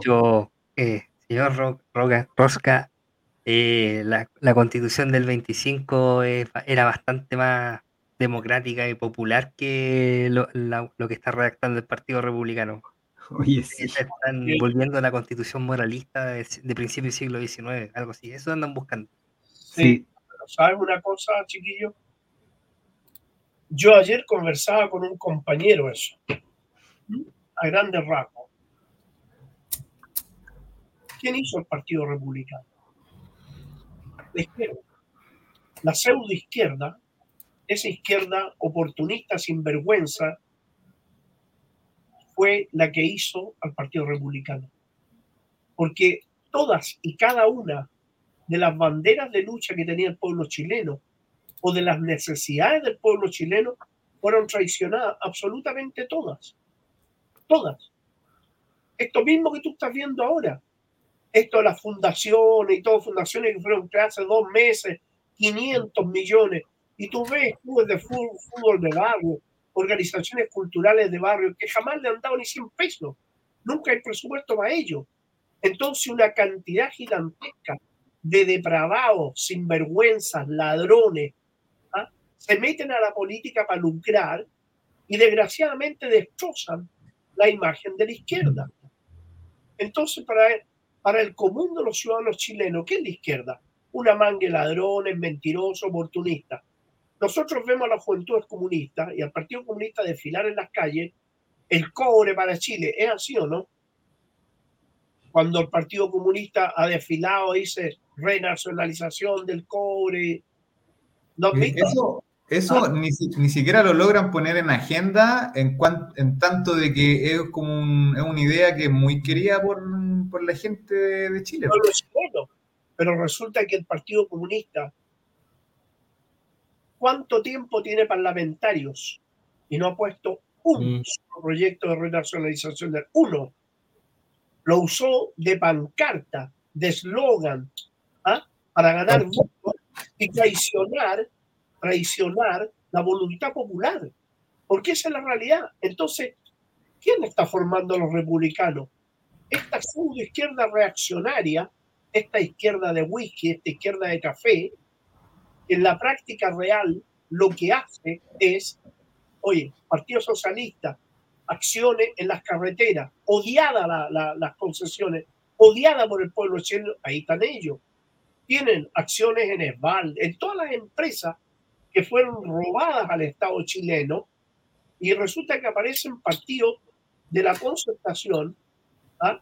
con acciones. Entonces, ¿cómo moviliza un pueblo tú? ¿Cómo lo moviliza? ¿Cómo lo moviliza? Y ves una delincuencia que los tiene arrollando, ves tú una situación de cesantía gigantesca, ves que la educación de lucro sigue cada vez lucrando más, y cada vez que una persona va a pedir una beca, le dicen, uy, se terminaron ya en noviembre. Y va en agosto o, del otro año y te dice, uy, se terminaron en julio. Pero no le llega ninguno. Entonces, ¿qué significa eso? ¿Qué, realmente la gente que ve? Ve a, a los republicanos que hablan en contra de las malversaciones, que hablan en contra de la delincuencia, y la gente que quiere, quiere trabajo, quiere tranquilidad.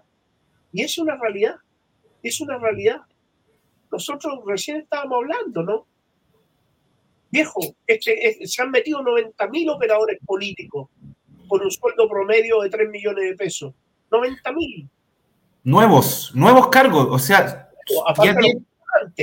los que se reparten, que ya están, son nuevos, así, inventando asesorías. Claro, entonces, 3.500 millones de dólares le cuesta le cuesta a, Chile anuales mantener a estos vagos y, estos vagos y sinvergüenza que entran a lucrar, ¿no es cierto?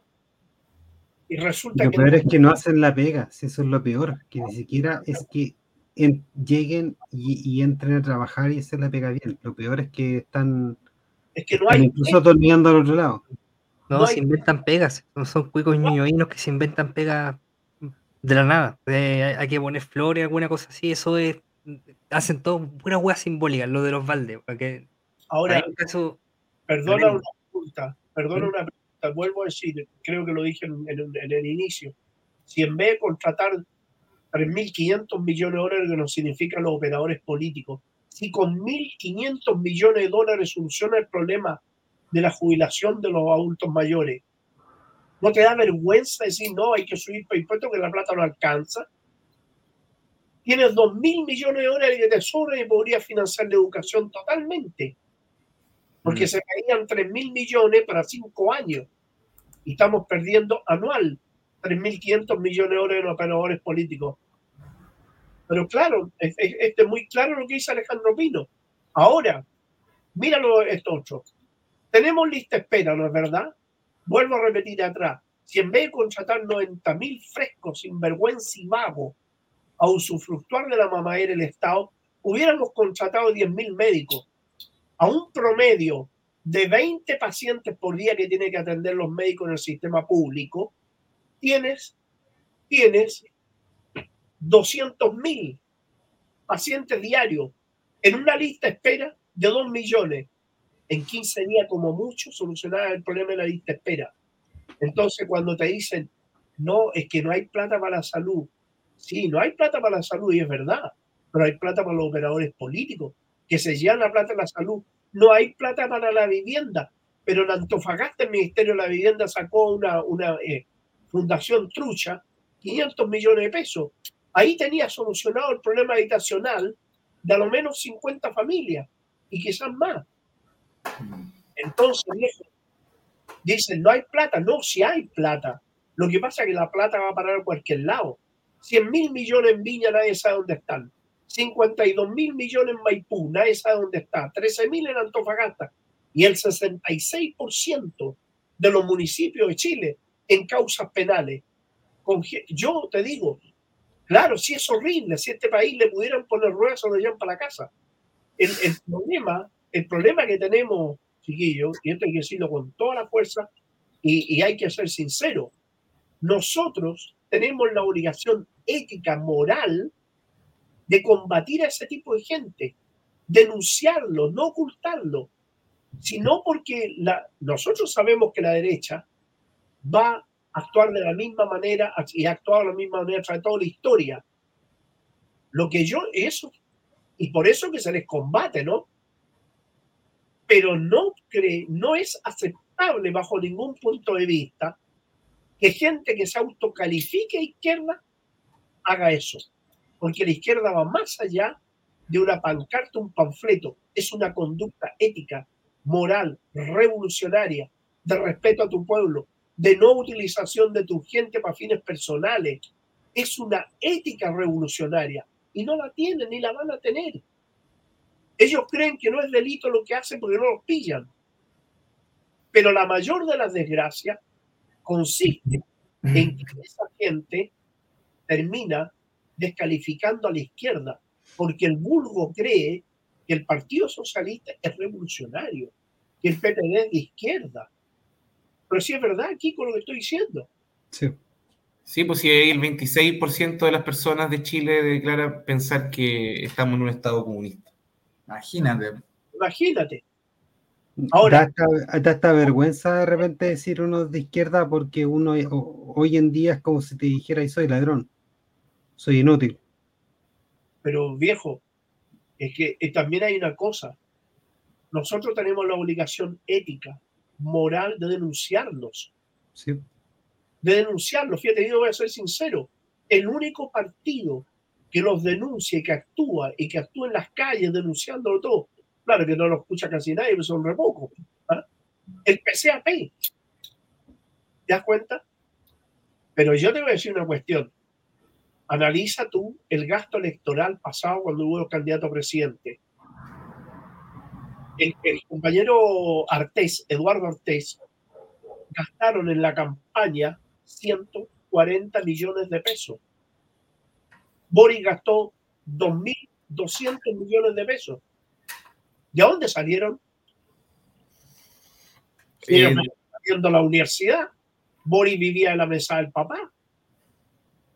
De repente al Parlamento y de repente, ¡pum!, presidente. ¿Y de dónde sacan 2.200 millones? Entonces, con, estas fundaciones, con las fundaciones no solamente hicieron esto, porque ahora estamos hablando de las platas públicas de trato directo y los fondos concursables que se adjudicaron sin ningún merecimiento. También están estas, por ejemplo, Rumbo Colectivo no solamente postuló a sus cosas, sino que recibía de otras fundaciones que Sabemos internacionales que son para desestabilizar gobiernos de izquierda, que son como la National Endowment for Democracy, eh, la Frederick Ebert Stiftung, eh, eh, relacionado a George Soros, a, Open Society. La son que es la otra. Mm. Bajo los eslogans y la pancarta de la lucha por la ecología, también hay altos subgrupos que están dedicados también a lo mismo. Eh, claro, ojo como a ti, ojo como a ti. El movimiento viejo feminista que controla solo, que hace desfilar a las cabras desnudas, diciendo que, y si eso es feminismo, las mismas feministas están colocando a la mujer como objeto sexual. Al desfilar desnuda están diciendo nosotros, esto somos nosotros un cuerpo, y no una mente, no una intelectualidad. Entonces colocan a la mujer como objeto, las mismas feministas. Entonces hay una enorme cantidad, y aquí es donde nosotros tenemos el problema, lo tenemos nosotros, que a través de Radio Guillotina, afortunadamente, de alguna manera ayudamos a educar a parte de la población que nos ve y nos escucha. Pero es un deber de los partidos educar a la gente, pero enseñarle, no, oye, este es malo porque es malo, este es un desgraciado, este es un explotador, este. No, enseñarle la dialéctica, el estructuralismo, enseñarle a analizar para que no sea pacto de estos desgraciados que los que abusan de la ilusión del pueblo para tener preventas personales y para tener preventas de partido, pero con objetivos que son absolutamente ajenos a la ilusión del pueblo. Hmm. Ahí tenemos a la coordinadora 8M también, muy bien con el gobierno. Yo no sé por eso. quisiera mandarle un mensaje a ella, no sé si me lo permites. ¿Sí? Terminó el juicio Martín Pradena, que violó a siete mujeres, ¿no es verdad? Bien. Las feministas protestaron, etcétera, etcétera. Ahora, el 18 de agosto, va a quedar en libertad un depravado aquí en Viña, un depravado que abusó sexualmente de 15 mujeres. Siete lo denunciaron, la misma cantidad que denunció a Pradena en Temuco. A Pradena le dieron 17 años de cárcel. El depravado de Concón va a quedar en libertad el 18 de agosto por un acuerdo extraño que nadie lo entiende entre la fiscalía y el abogado defensor del depravado. Y yo no veo a las feministas protestar. Y lo que es peor, lo que es peor, el Ministerio de la Mujer brilla por su ausencia. Yo entrevisté a tres niñas de las que fueron abusadas, a tres, y lo, lo, lo, lo al aire, el programa y todo. ¿Ah? Te lo voy a enviar, un, al menos uno voy a tratar de enviártelo para que lo, lo masifique. Viejo, ¿sabes lo que les dijo el Ministerio a la Mujer, que ganan sueldos millonarios ahí? Diría yo el cementerio a la mujer, porque todos descansan en paz y no hacen nada. Ese cementerio a la mujer les dijo, ah, nosotros podríamos colaborarle con psicólogo o con psiquiatra. Esa es la solución. Esa es la solución para proteger a las mujeres. No importa que las violen, no importa que las maten, no importa que abusen con ustedes. Pero cuando tengan problemas del abuso, de la violación, nosotros como gobierno progresista le vamos a prestar un psicólogo, un psiquiatra para que las trate. Eso es un mensaje para la compañera feminista, ¿no? Que ahí estaba. Sí, eh, por eso dice, empieza a ser de izquierda, eh, o sea, a ser teorizado por la izquierda, así instrumentalizado la mayor parte de la vez por la derecha. Y ahí Alejandro Pino siempre dicen feminismo, pero solo entre las burguesas que profitan con sus beneficios. Y también que ahora salió uno, uno de los ideólogos del Frente Amplio, salió acusado de abuso y, también, como dicen ahí la derecha, y el merluzo o las merluzas caían pim bom bim, sin decir.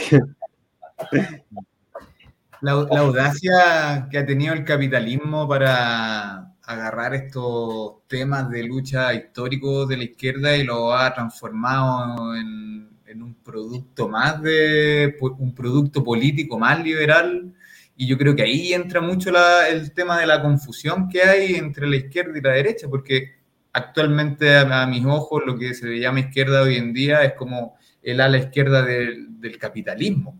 Podríamos decirlo de alguna manera, porque el, finalmente las variables importantes que son de clase, de religión y de raza, por decirlo de alguna manera, desde, un punto de vista más, más sociológico, no hay ninguna importancia. Entonces, al final, mm. como que eh, se preocupan de puras huevadas y tienen a la población en general pensando en peleas que son, que, tal vez no, no, no, es que no sean importantes, pero no son las peleas o los problemas de importancia real, lo, lo, que, lo que es más, más, más medular del, del, sistema. Estructural.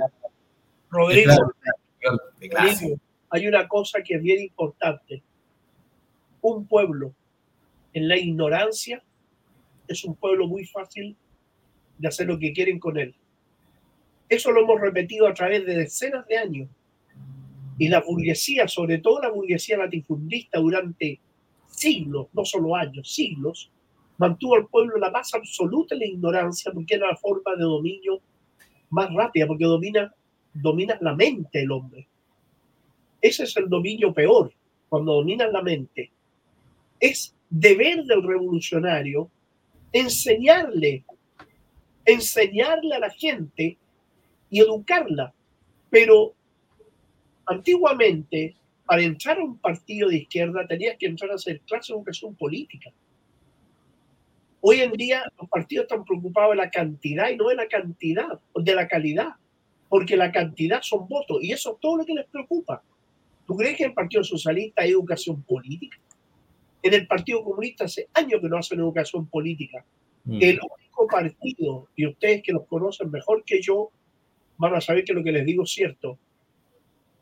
El mejor partido en educación política en Chile es la democracia cristiana. ¿Se han dado cuenta de eso? Que los cabros de la juventud lo que te son tremendamente bien preparados. Sí, yo lo he notado. Claro. Por más que no estéis de acuerdo con ellos, pero están tan preparados, muy bien preparados, teóricamente. Eh, eh, lo que dice Hernán es cierto. Ellos defienden muy bien lo que ellos piensan, independiente que nosotros no lo compartimos. Mm. ¿Te das cuenta?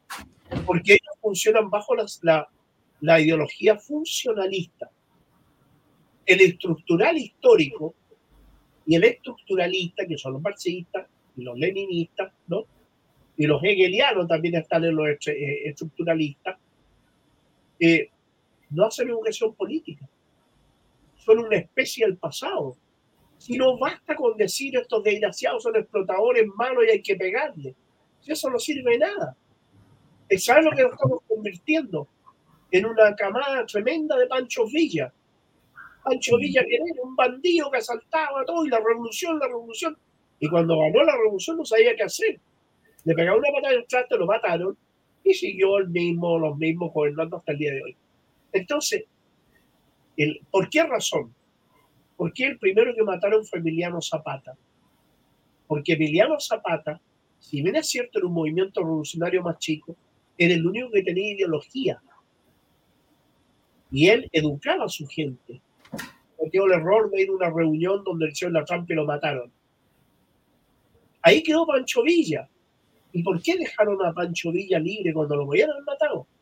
Lo dejaron libre, ¿por qué? Y lo dejaron que siguiera adelante y todo, y una vez que triunfó él ahí todo, se le acercaron y lo apoyaron. ¿Pero por qué razón? Por su naturaleza. Porque era ignorante, porque no tenía conocimiento, era muy fácil de manejar. Cuando le decían presidente a, a Pancho Villa, le decían, eh, la gente no tiene plata, echamos a andar las máquinas, sí, sí, echan a andar las máquinas y hagan billetes. Pero no tenía idea de lo que estaba haciendo. Pero claro, no tenía idea de lo que estaba haciendo. Entonces, eso no puede ocurrirnos. Fíjate que aquí está el gran, gran ejemplo de este gran pensador que era Vladimir Ilyich Lenin. Lenin siempre se negó a que el partido tuviera cantidad y no calidad el partido bolchevique era el partido más pequeño de la Rusia zarista. El más grande eran los mencheviques. Pero el partido bolchevique educaba a sus bases, a los soviéticos, y eran elementos tremendamente bien educados. Y cuando decidieron tomarse el poder, lo tomaron pero sin mayor problema. ¿Pero por qué razón? Bueno, había una condicionante externa que era la guerra y, y todo lo que nosotros sabemos, para no entrar en tanto detalle, pero sí había una cosa que él tenía claro, que había un paso intermedio que era necesario. Y los mencheviques cumplieron ese paso intermedio. El paso intermedio en Chile de la dictadura fue la concertación. Y ese paso intermedio se hizo eterno. Y después resultó ser el más conveniente para el sistema neoliberal. Y los mejores neoliberales fueron la concertación, que en la realidad de los hechos, y hay que decirlo, en cuanto a la economía, no voy a hablar de las libertades, los crímenes y todo el tema, voy a hablar de la parte estructural económica. En cuanto a lo estructural y económico, la concertación fue más a la derecha que la dictadura militar. Bueno, la, ley, la ley de concesiones mineras, las leyes de concesiones en general, de que eso, Oye, la FP, la FP, que en principio eh, no era mala la, la, idea en un comienzo, la transformitaron en una cuestión horrorosa. Pero ¿quién lo hizo? Ricardo Lago. Mm.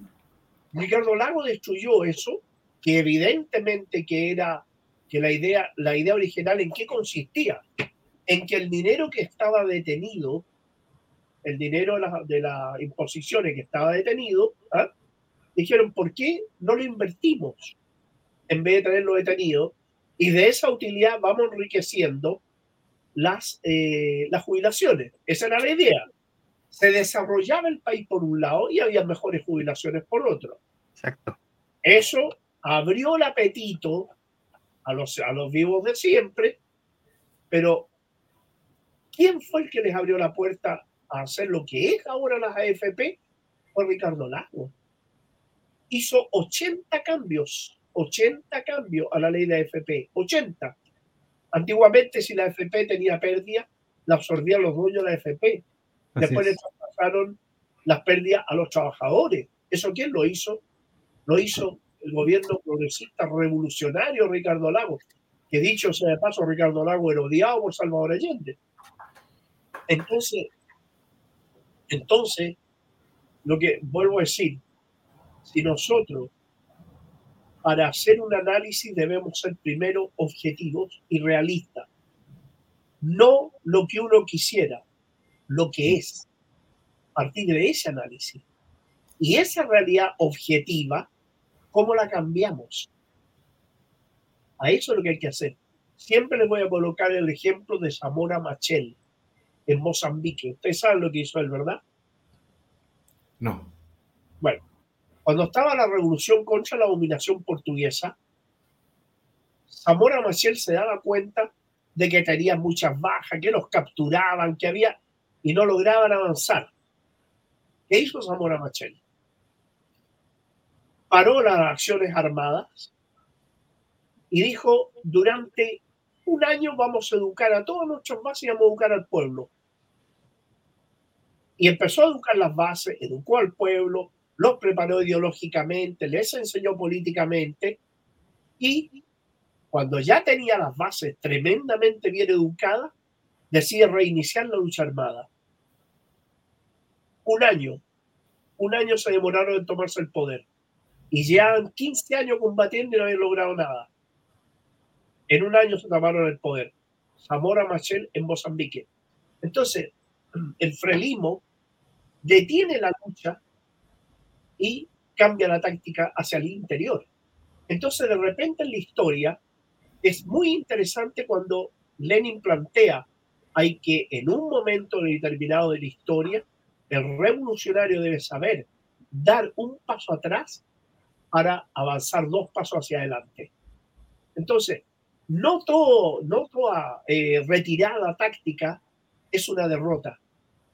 No toda retirada táctica es una derrota. Yo creo que Hernán me entiende más que nadie. de hecho, profe, para acordar un poco en ese tema, las retiradas tácticas son las más peligrosas de todas las maniobras militares posibles las más peligrosas, es cuando tu enemigo te mata. Ahí es donde están las bajas. Oiga, bien? con el general Chain y todo esto al ladito, hace ratito que no estaba ahí. ¿eh? No, eh, me, instruyo de gente que sabe. bueno ahí. Ah, no, si están ahí está clarito, más claro que ninguno. Pero es una realidad, oye, yo, yo eh, insisto, eh, insisto, en eso. Eh, en este momento no voy a exagerar, ¿eh? no voy a exagerar, pero creo que el Frente Amplio, con sus maniobras, va a atrasar a la revolución en Chile en 20 años. No te vas a demorar menos, menos que un cambio generacional. Porque no solo es lo que está pasando ahora en los robos, las malversaciones y todo que asqueroso, sino que las traiciones. La gente que perdió los ojos, la gente que luchó en las calles para que un 19 de noviembre los traicionaran.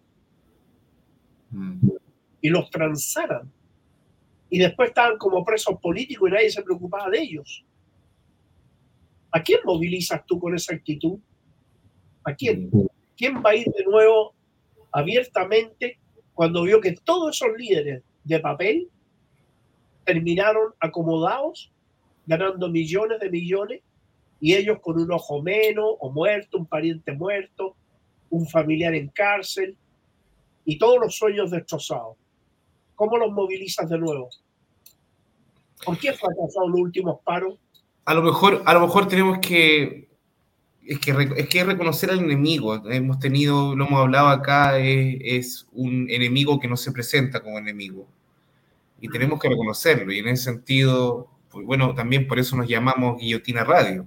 Sabemos que son parte de la burguesía y esperamos que algún día la, los filos, o sea, se empiecen a afilar las cosas. Y parece que no va a haber, porque haciendo, y esto es peligroso igual que lo haga, pero ya estamos acá. Para mí, los que han entendido muy bien quién es el enemigo y qué es lo que hay que hacer para derrotar al enemigo, o para al menos quitarle espacio al enemigo, para mí es el pueblo mapuche en Chile. Y, y con todo lo que hemos visto después del estallido y de esta salida institucional, que fue un engaño, no creo que la gente que quiera seguir luchando quiera salidas institucionales. Nosotros por eso estamos haciendo este esfuerzo de educación, porque en el fondo es como creemos que es lo único que nos queda, básicamente, a, no ser de que empecemos a afilar la guillotina. Pero, ¿sabes, Kiko? Mira, eh, la sociedad chilena estuvo preparada en 2019 y eso lo derrotaron y ustedes saben que por un voto, ¿no? Un voto. Y ustedes saben de quién fue ese voto. De Mr. President. Claro, pues. Claro. Con ese voto desarticularon el movimiento 19 de noviembre. Y se pudo posicionar como presidente también, porque era ese voto traicionero fue el que lo catapulta. O sea, el, negocio, ese, y, y, hay imágenes donde aparece negociando con Coloma, que negociaron en el baño, cómo se iba a continuar después del 15 de noviembre con el acuerdo por la paz, que bueno. Pero hay una cuestión, chiquillo, mira, yo recibí varios garabatos y, y varias descalificaciones, porque cuando ocurrió esto yo decía, es hora de dar un paso atrás, educar y reorganizar ese movimiento y luego volver a salir adelante.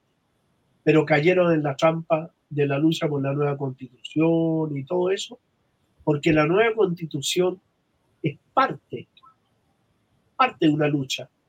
Pero quien crea, quien crea que una nueva constitución en Chile le va a dar la libertad, está equivocado. Está absolutamente equivocado. Entonces, el rayado de cancha, fíjate que en, Burkina Faso, ¿ah? lean, lean todo el movimiento acerca del movimiento de Brahim Traoré Véanlo, fíjense. ¿Ah? ¿Qué hizo él? Les digo, todos los cambios que necesita Burkina Faso lo vamos a hacer cuando tomemos el poder. Pero si pensamos que los cambios los vamos a hacer antes, no nos vamos a tomar nunca el poder. Eso es lo que decía. Mm. Y tenía la razón. Esta discusión eh, es, la discusión de la izquierda. ¿Hacemos la revolución cuando avanzamos o cuando tenemos el poder? es que hay una cuestión que es cierto también y hay que tenerlo claro, chiquillos. ojo, ojo con esto. No vayamos a creer, ni se crea, que vamos a salir del capitalismo brutal al socialismo puro. No. Téngalo clarito que no. Porque Chile creó y se creó principalmente con la concertación unido entre, Estados Unidos y aquí la democracia cristiana fue uno de los que jugó y los socialistas renovados ¿ah? y el PPD que un poquito parecido a Alibaba ahí ahí entre ellos configuraron una situación de crear en Chile un parachoque social. Y ese parachoque social fue la clase media. Y esa clase media se desarrolló y se creó en base a otro aparato que apareció, que fue la tarjeta de crédito, el endeudamiento en el retail y esas cosas, donde la gente endeudado hasta decir basta, lograba avanzar en su nivel de vida, como también ocurrió en la educación. Mm. ¿Quién fue el que hizo la educación pagada? Ricardo Lago. Entonces, ¿qué ocurre con eso, viejo? Que desarticulas al movimiento, y ahí está lo que se denominan los funcionalistas, que son los demócratas cristianos, ¿verdad? Donde el pueblo tiene la sensación de que ha mejorado su nivel de vida, pero en la realidad de los hechos no ha mejorado nada porque está endeudado hasta el gato. Claro. va, a terminar, va a terminar su vida endeudado.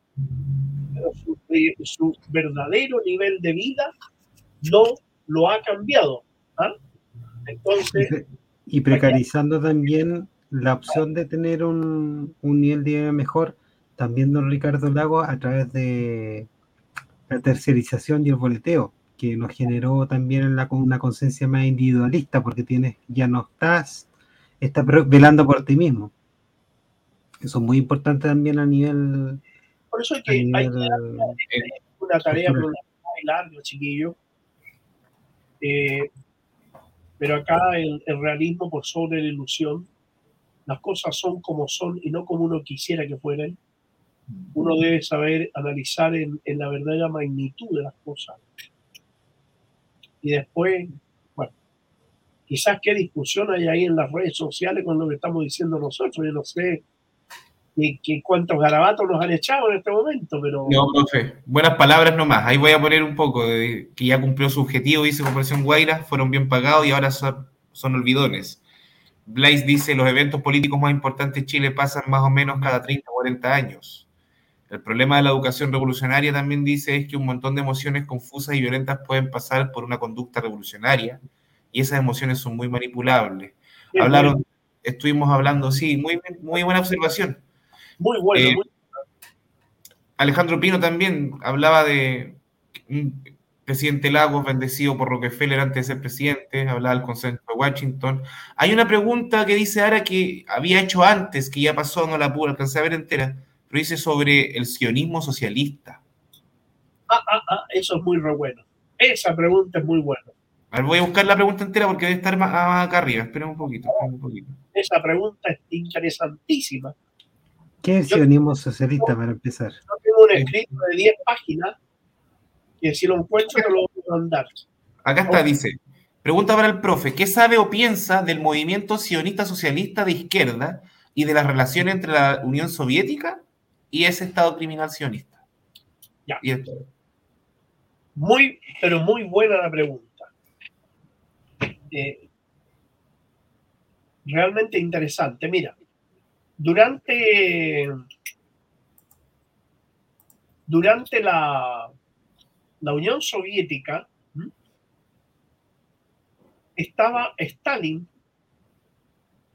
en la época del estalinismo, ellos consideraron que el movimiento sionista, al instalarse en el territorio palestino, como lo que pretendía el sionismo era llevarse a los obreros soviéticos, a los obreros polacos, a través de un partido que se llamaba el Bund, ellos creyó la Unión Soviética que allí se iba a instalar una especie de un fuerte socializante y eso era muy bueno para desarrollar la revolución en esa parte.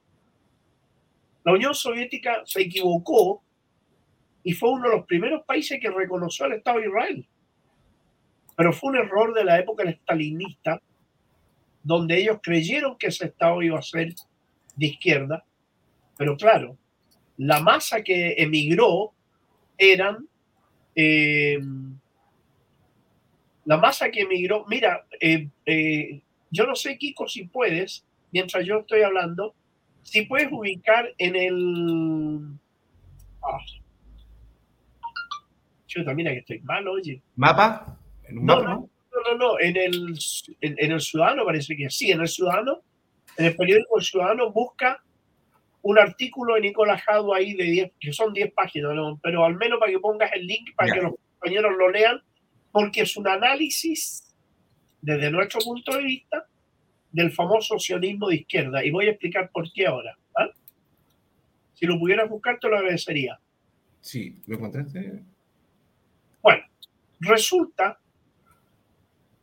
que durante los años 60, el pueblo palestino no existía, nadie sabía que existía el pueblo palestino. Entonces, cuando se crean los, los primeros movimientos revolucionarios palestinos y se declaran marxistas-leninistas, como el Frente Popular de la Nación de Palestina, el Frente Democrático, en fin, ellos empiezan a hacer esa es, ese es mi artículo, esa es mi carta respuesta.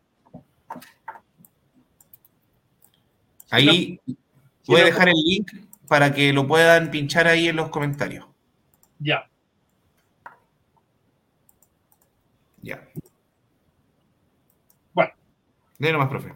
Ellos plantean, el, eh, estos, estos grupos se dieron cuenta de que el apoyo hacia el pueblo palestino, una vez que la resistencia sale al aire y se, se declara abiertamente antiimperialista y antisionista como instrumento, el sionismo, instrumento del imperialismo, entonces, ellos, para aislar, para aislar a las izquierdas del pueblo palestino, empezaron a crear en los diferentes países lo que ellos llamaban el FIS, el Frente de Izquierda Sionista. Claro, nadie tenía idea de lo que era el sionismo, ninguna cosa. Pero los frentes de izquierda sionistas se empezaron a, tener relaciones con los partidos de izquierda en los distintos países de América Latina y fueron los principales sapos que tuvieron los, los, gobiernos dictatoriales en América Latina, porque estaban infiltrados hasta decir basta y conocían a todos los líderes y todo eso. Fue una labor de zapa, porque ellos decían, claro, la derecha en el mundo apoya a Israel, Estados Unidos apoya a Israel, los países colonialistas europeos apoyan a Israel ¿Quién apoya a los palestinos? La izquierda. Bueno, si los anulamos en la izquierda, los palestinos que han votado solo, entonces fue una labor del servicio de inteligencia del Estado de Israel, el Mossad, fue una labor de creación de estos grupos denominados sionistas de izquierda, es decir, nazismo de izquierda. ¿ah? Eh, eh, una cosa, bueno, ahora todos nosotros sabemos lo que es el nazismo, pero en un momento suponte que el nazismo, claro, nazismo izquierda. No, o sea, es, es una expresión tremendamente brutal. ¿Mm? Así que eh, yo los dejo ese artículo, les recomiendo así que yo que lo lean, porque ellos se, se, se, agarraban, y en lo que dice Darío Teitelbaum, ¿ah? que no solo es malintencionado o ignorante, sino que huele, tiene un olor a gente, pero terrible resulta que el eh, Darío Teltelman basaba en sus expresiones, basaba para calificar al Estado de Israel de un Estado socialista, porque existían dos formas de trabajo agrícola, que era el kibutz y el mochav, que representan el 2,5% de la producción agrícola del Estado de Palestina ocupada. Efectivamente, esas formas de producción eran colectivas. Se trabajaba la tierra en forma colectiva. Pero el fruto de la explotación de la tierra iba a parar a una apropiación individual particular. O sea, trabajo colectivo, pero de apropiación capitalista individual. Por lo tanto, eso jamás ha sido socialismo. Y más aún, si en el 2,5% supongamos que fuera una estructura socializante, calificar a un Estado de socialista, porque tiene un 2,5% de producción socialista, calificarlo es otra aberración. Ahora, el kibutz y el mochav, ¿qué era? Estados Unidos, cuando se formó, y esta es una copia de la ocupación, de la ocupación del norte de América. Estados Unidos cuando se forma, ¿qué hacían? Venían los militares, venían los militares y instalaban un fuerte militar. Venían los colonos, que es lo mismo que hacen en Palestina, con los asentamientos que le llaman y todo eso, venían los colonos y empezaban a trabajar la tierra alrededor. Pero le quitaban la tierra a los indios, a los apaches, a los comanches, a los sioux, etc. Avanzaban, suponte, de 100 kilómetros y ponían otro fuerte militar y traían más colonos que llegaban todos los días los barcos de Europa. Y le iban quitando las tierras a los pueblos del norte de América. ¿Qué hicieron los sionistas? Instalaron el ejército y empezaban con estas colonias que le llamaban kibbutz y los moshab. Metían a los tipos ahí a trabajar, los que venían de afuera, trabajaban la tierra y, y le quitaban nuevamente otro pedazo a los palestinos. Mm. O sea, copiaron el modelo de colonización porque en Estados Unidos dio resultados. Pero en Palestina no ha dado resultado porque el pueblo palestino estaría ahí luchando. Y ojo, que el pueblo palestino los va a vencer. No existe un socialismo sionista, es una mentira del Mossad, del Servicio de Inteligencia israelí, y todos estos pseudo partidos que se califican sionistas de izquierda no es otra cosa que una guarida de soplonaje que son más peligrosos que mono con metralleta. Así que en ese sentido hay que tener mucho cuidado como lo fue cierta izquierda cristiana en Chile, y para qué hablar de los que terminaron en la oficina. Así es. Eh, profe. peores. Profe, ya estamos llegando a las dos horas. Agradecemos la alta audiencia, a pesar de, que nos fuimos, eh, bueno, fuimos profundizando, quisimos hablar de todo. Habíamos dejado, dicho también previamente antes del programa que queríamos hablar de Chile, lo hicimos de alguna manera también se puede, no es tan difícil tampoco unir la historia de África con la latinoamericana. Son, es el mismo guion imperialista, son las mismas prácticas y a, a, veces un poco más duras en un lado o en otro. Pero yo creo que nuestro público quedó bastante bien informado de lo que pasó la semana con África. Vamos a seguir, quizá África obviamente va a seguir apareciendo en nuestros programas. Vamos a, volver la otra semana quizá hablando un poquito más de Ucrania, cómo está la cosa en esa guerra, cómo está la OTAN. También se ve de que pese a que está disminuida la OTAN, que tiene ganas de seguir pegando sus últimos pasos. Eh, Estados Unidos igual. Eh, así que bueno, no nos van a faltar noticias. Muchas gracias, profe. Les agradecemos también a Rojo que tuvo que ir a ayudar a su hija. Este, la sintonía tú decías que era buena. ¿Hubo una mayor sintonía que otras veces? Eh, sí, es que se mantuvo alta esta vez. A veces baja un poco el horario, pero ahora se mantuvo alta, así que estamos muy bien, estamos contentos. Lo que tenemos que hacer es eh, seguir así y quizás promovernos más durante la semana para ir aglutinando gente al respecto. Les invito el jueves, se reanuda página, o sea, mirada crítica con Pablo Jofrén. ¿Ah? Ahí vamos, vamos, a estar con la tele prendida nosotros y ahí difundiendo también. vamos, a analizar esto de África y muchas cosas más con Pablo. Así que para que estén atentos, ¿les parece, seguido? Ya pues, profe, ahí vamos a estar. Buena. bueno, agradecido de ustedes y espero que el próximo martes seguir tratando de entregar lo más que podamos. Sí, y ahí como dice Corporación Guaira, eh, como siempre, buen programa, apoyen con su like, eso, nosotros no somos tan insistentes en eso, pero ahora vamos, vamos, a empezar a hacerlo. Activen la campanita para que avisen los programas, porque tenemos varios programas más. Los martes el imperdible con el profesor Nicolás Jadua. Eh, ahí vamos a tener ya la otra semana también una actualización de lo de Ucrania con el amigo Hernán. Pero bueno, eh, estuvo muy bueno el programa. agradecemos, profesor. Esperamos verlo pronto por acá por Santiago. que nos encontremos pronto. Y eso. Muchas gracias y hasta luego, querido público. Corporación Guaira, Aguirre, Torre, Aguirre, Ana Carolina, a todos. Muchas gracias. Chao. Chao,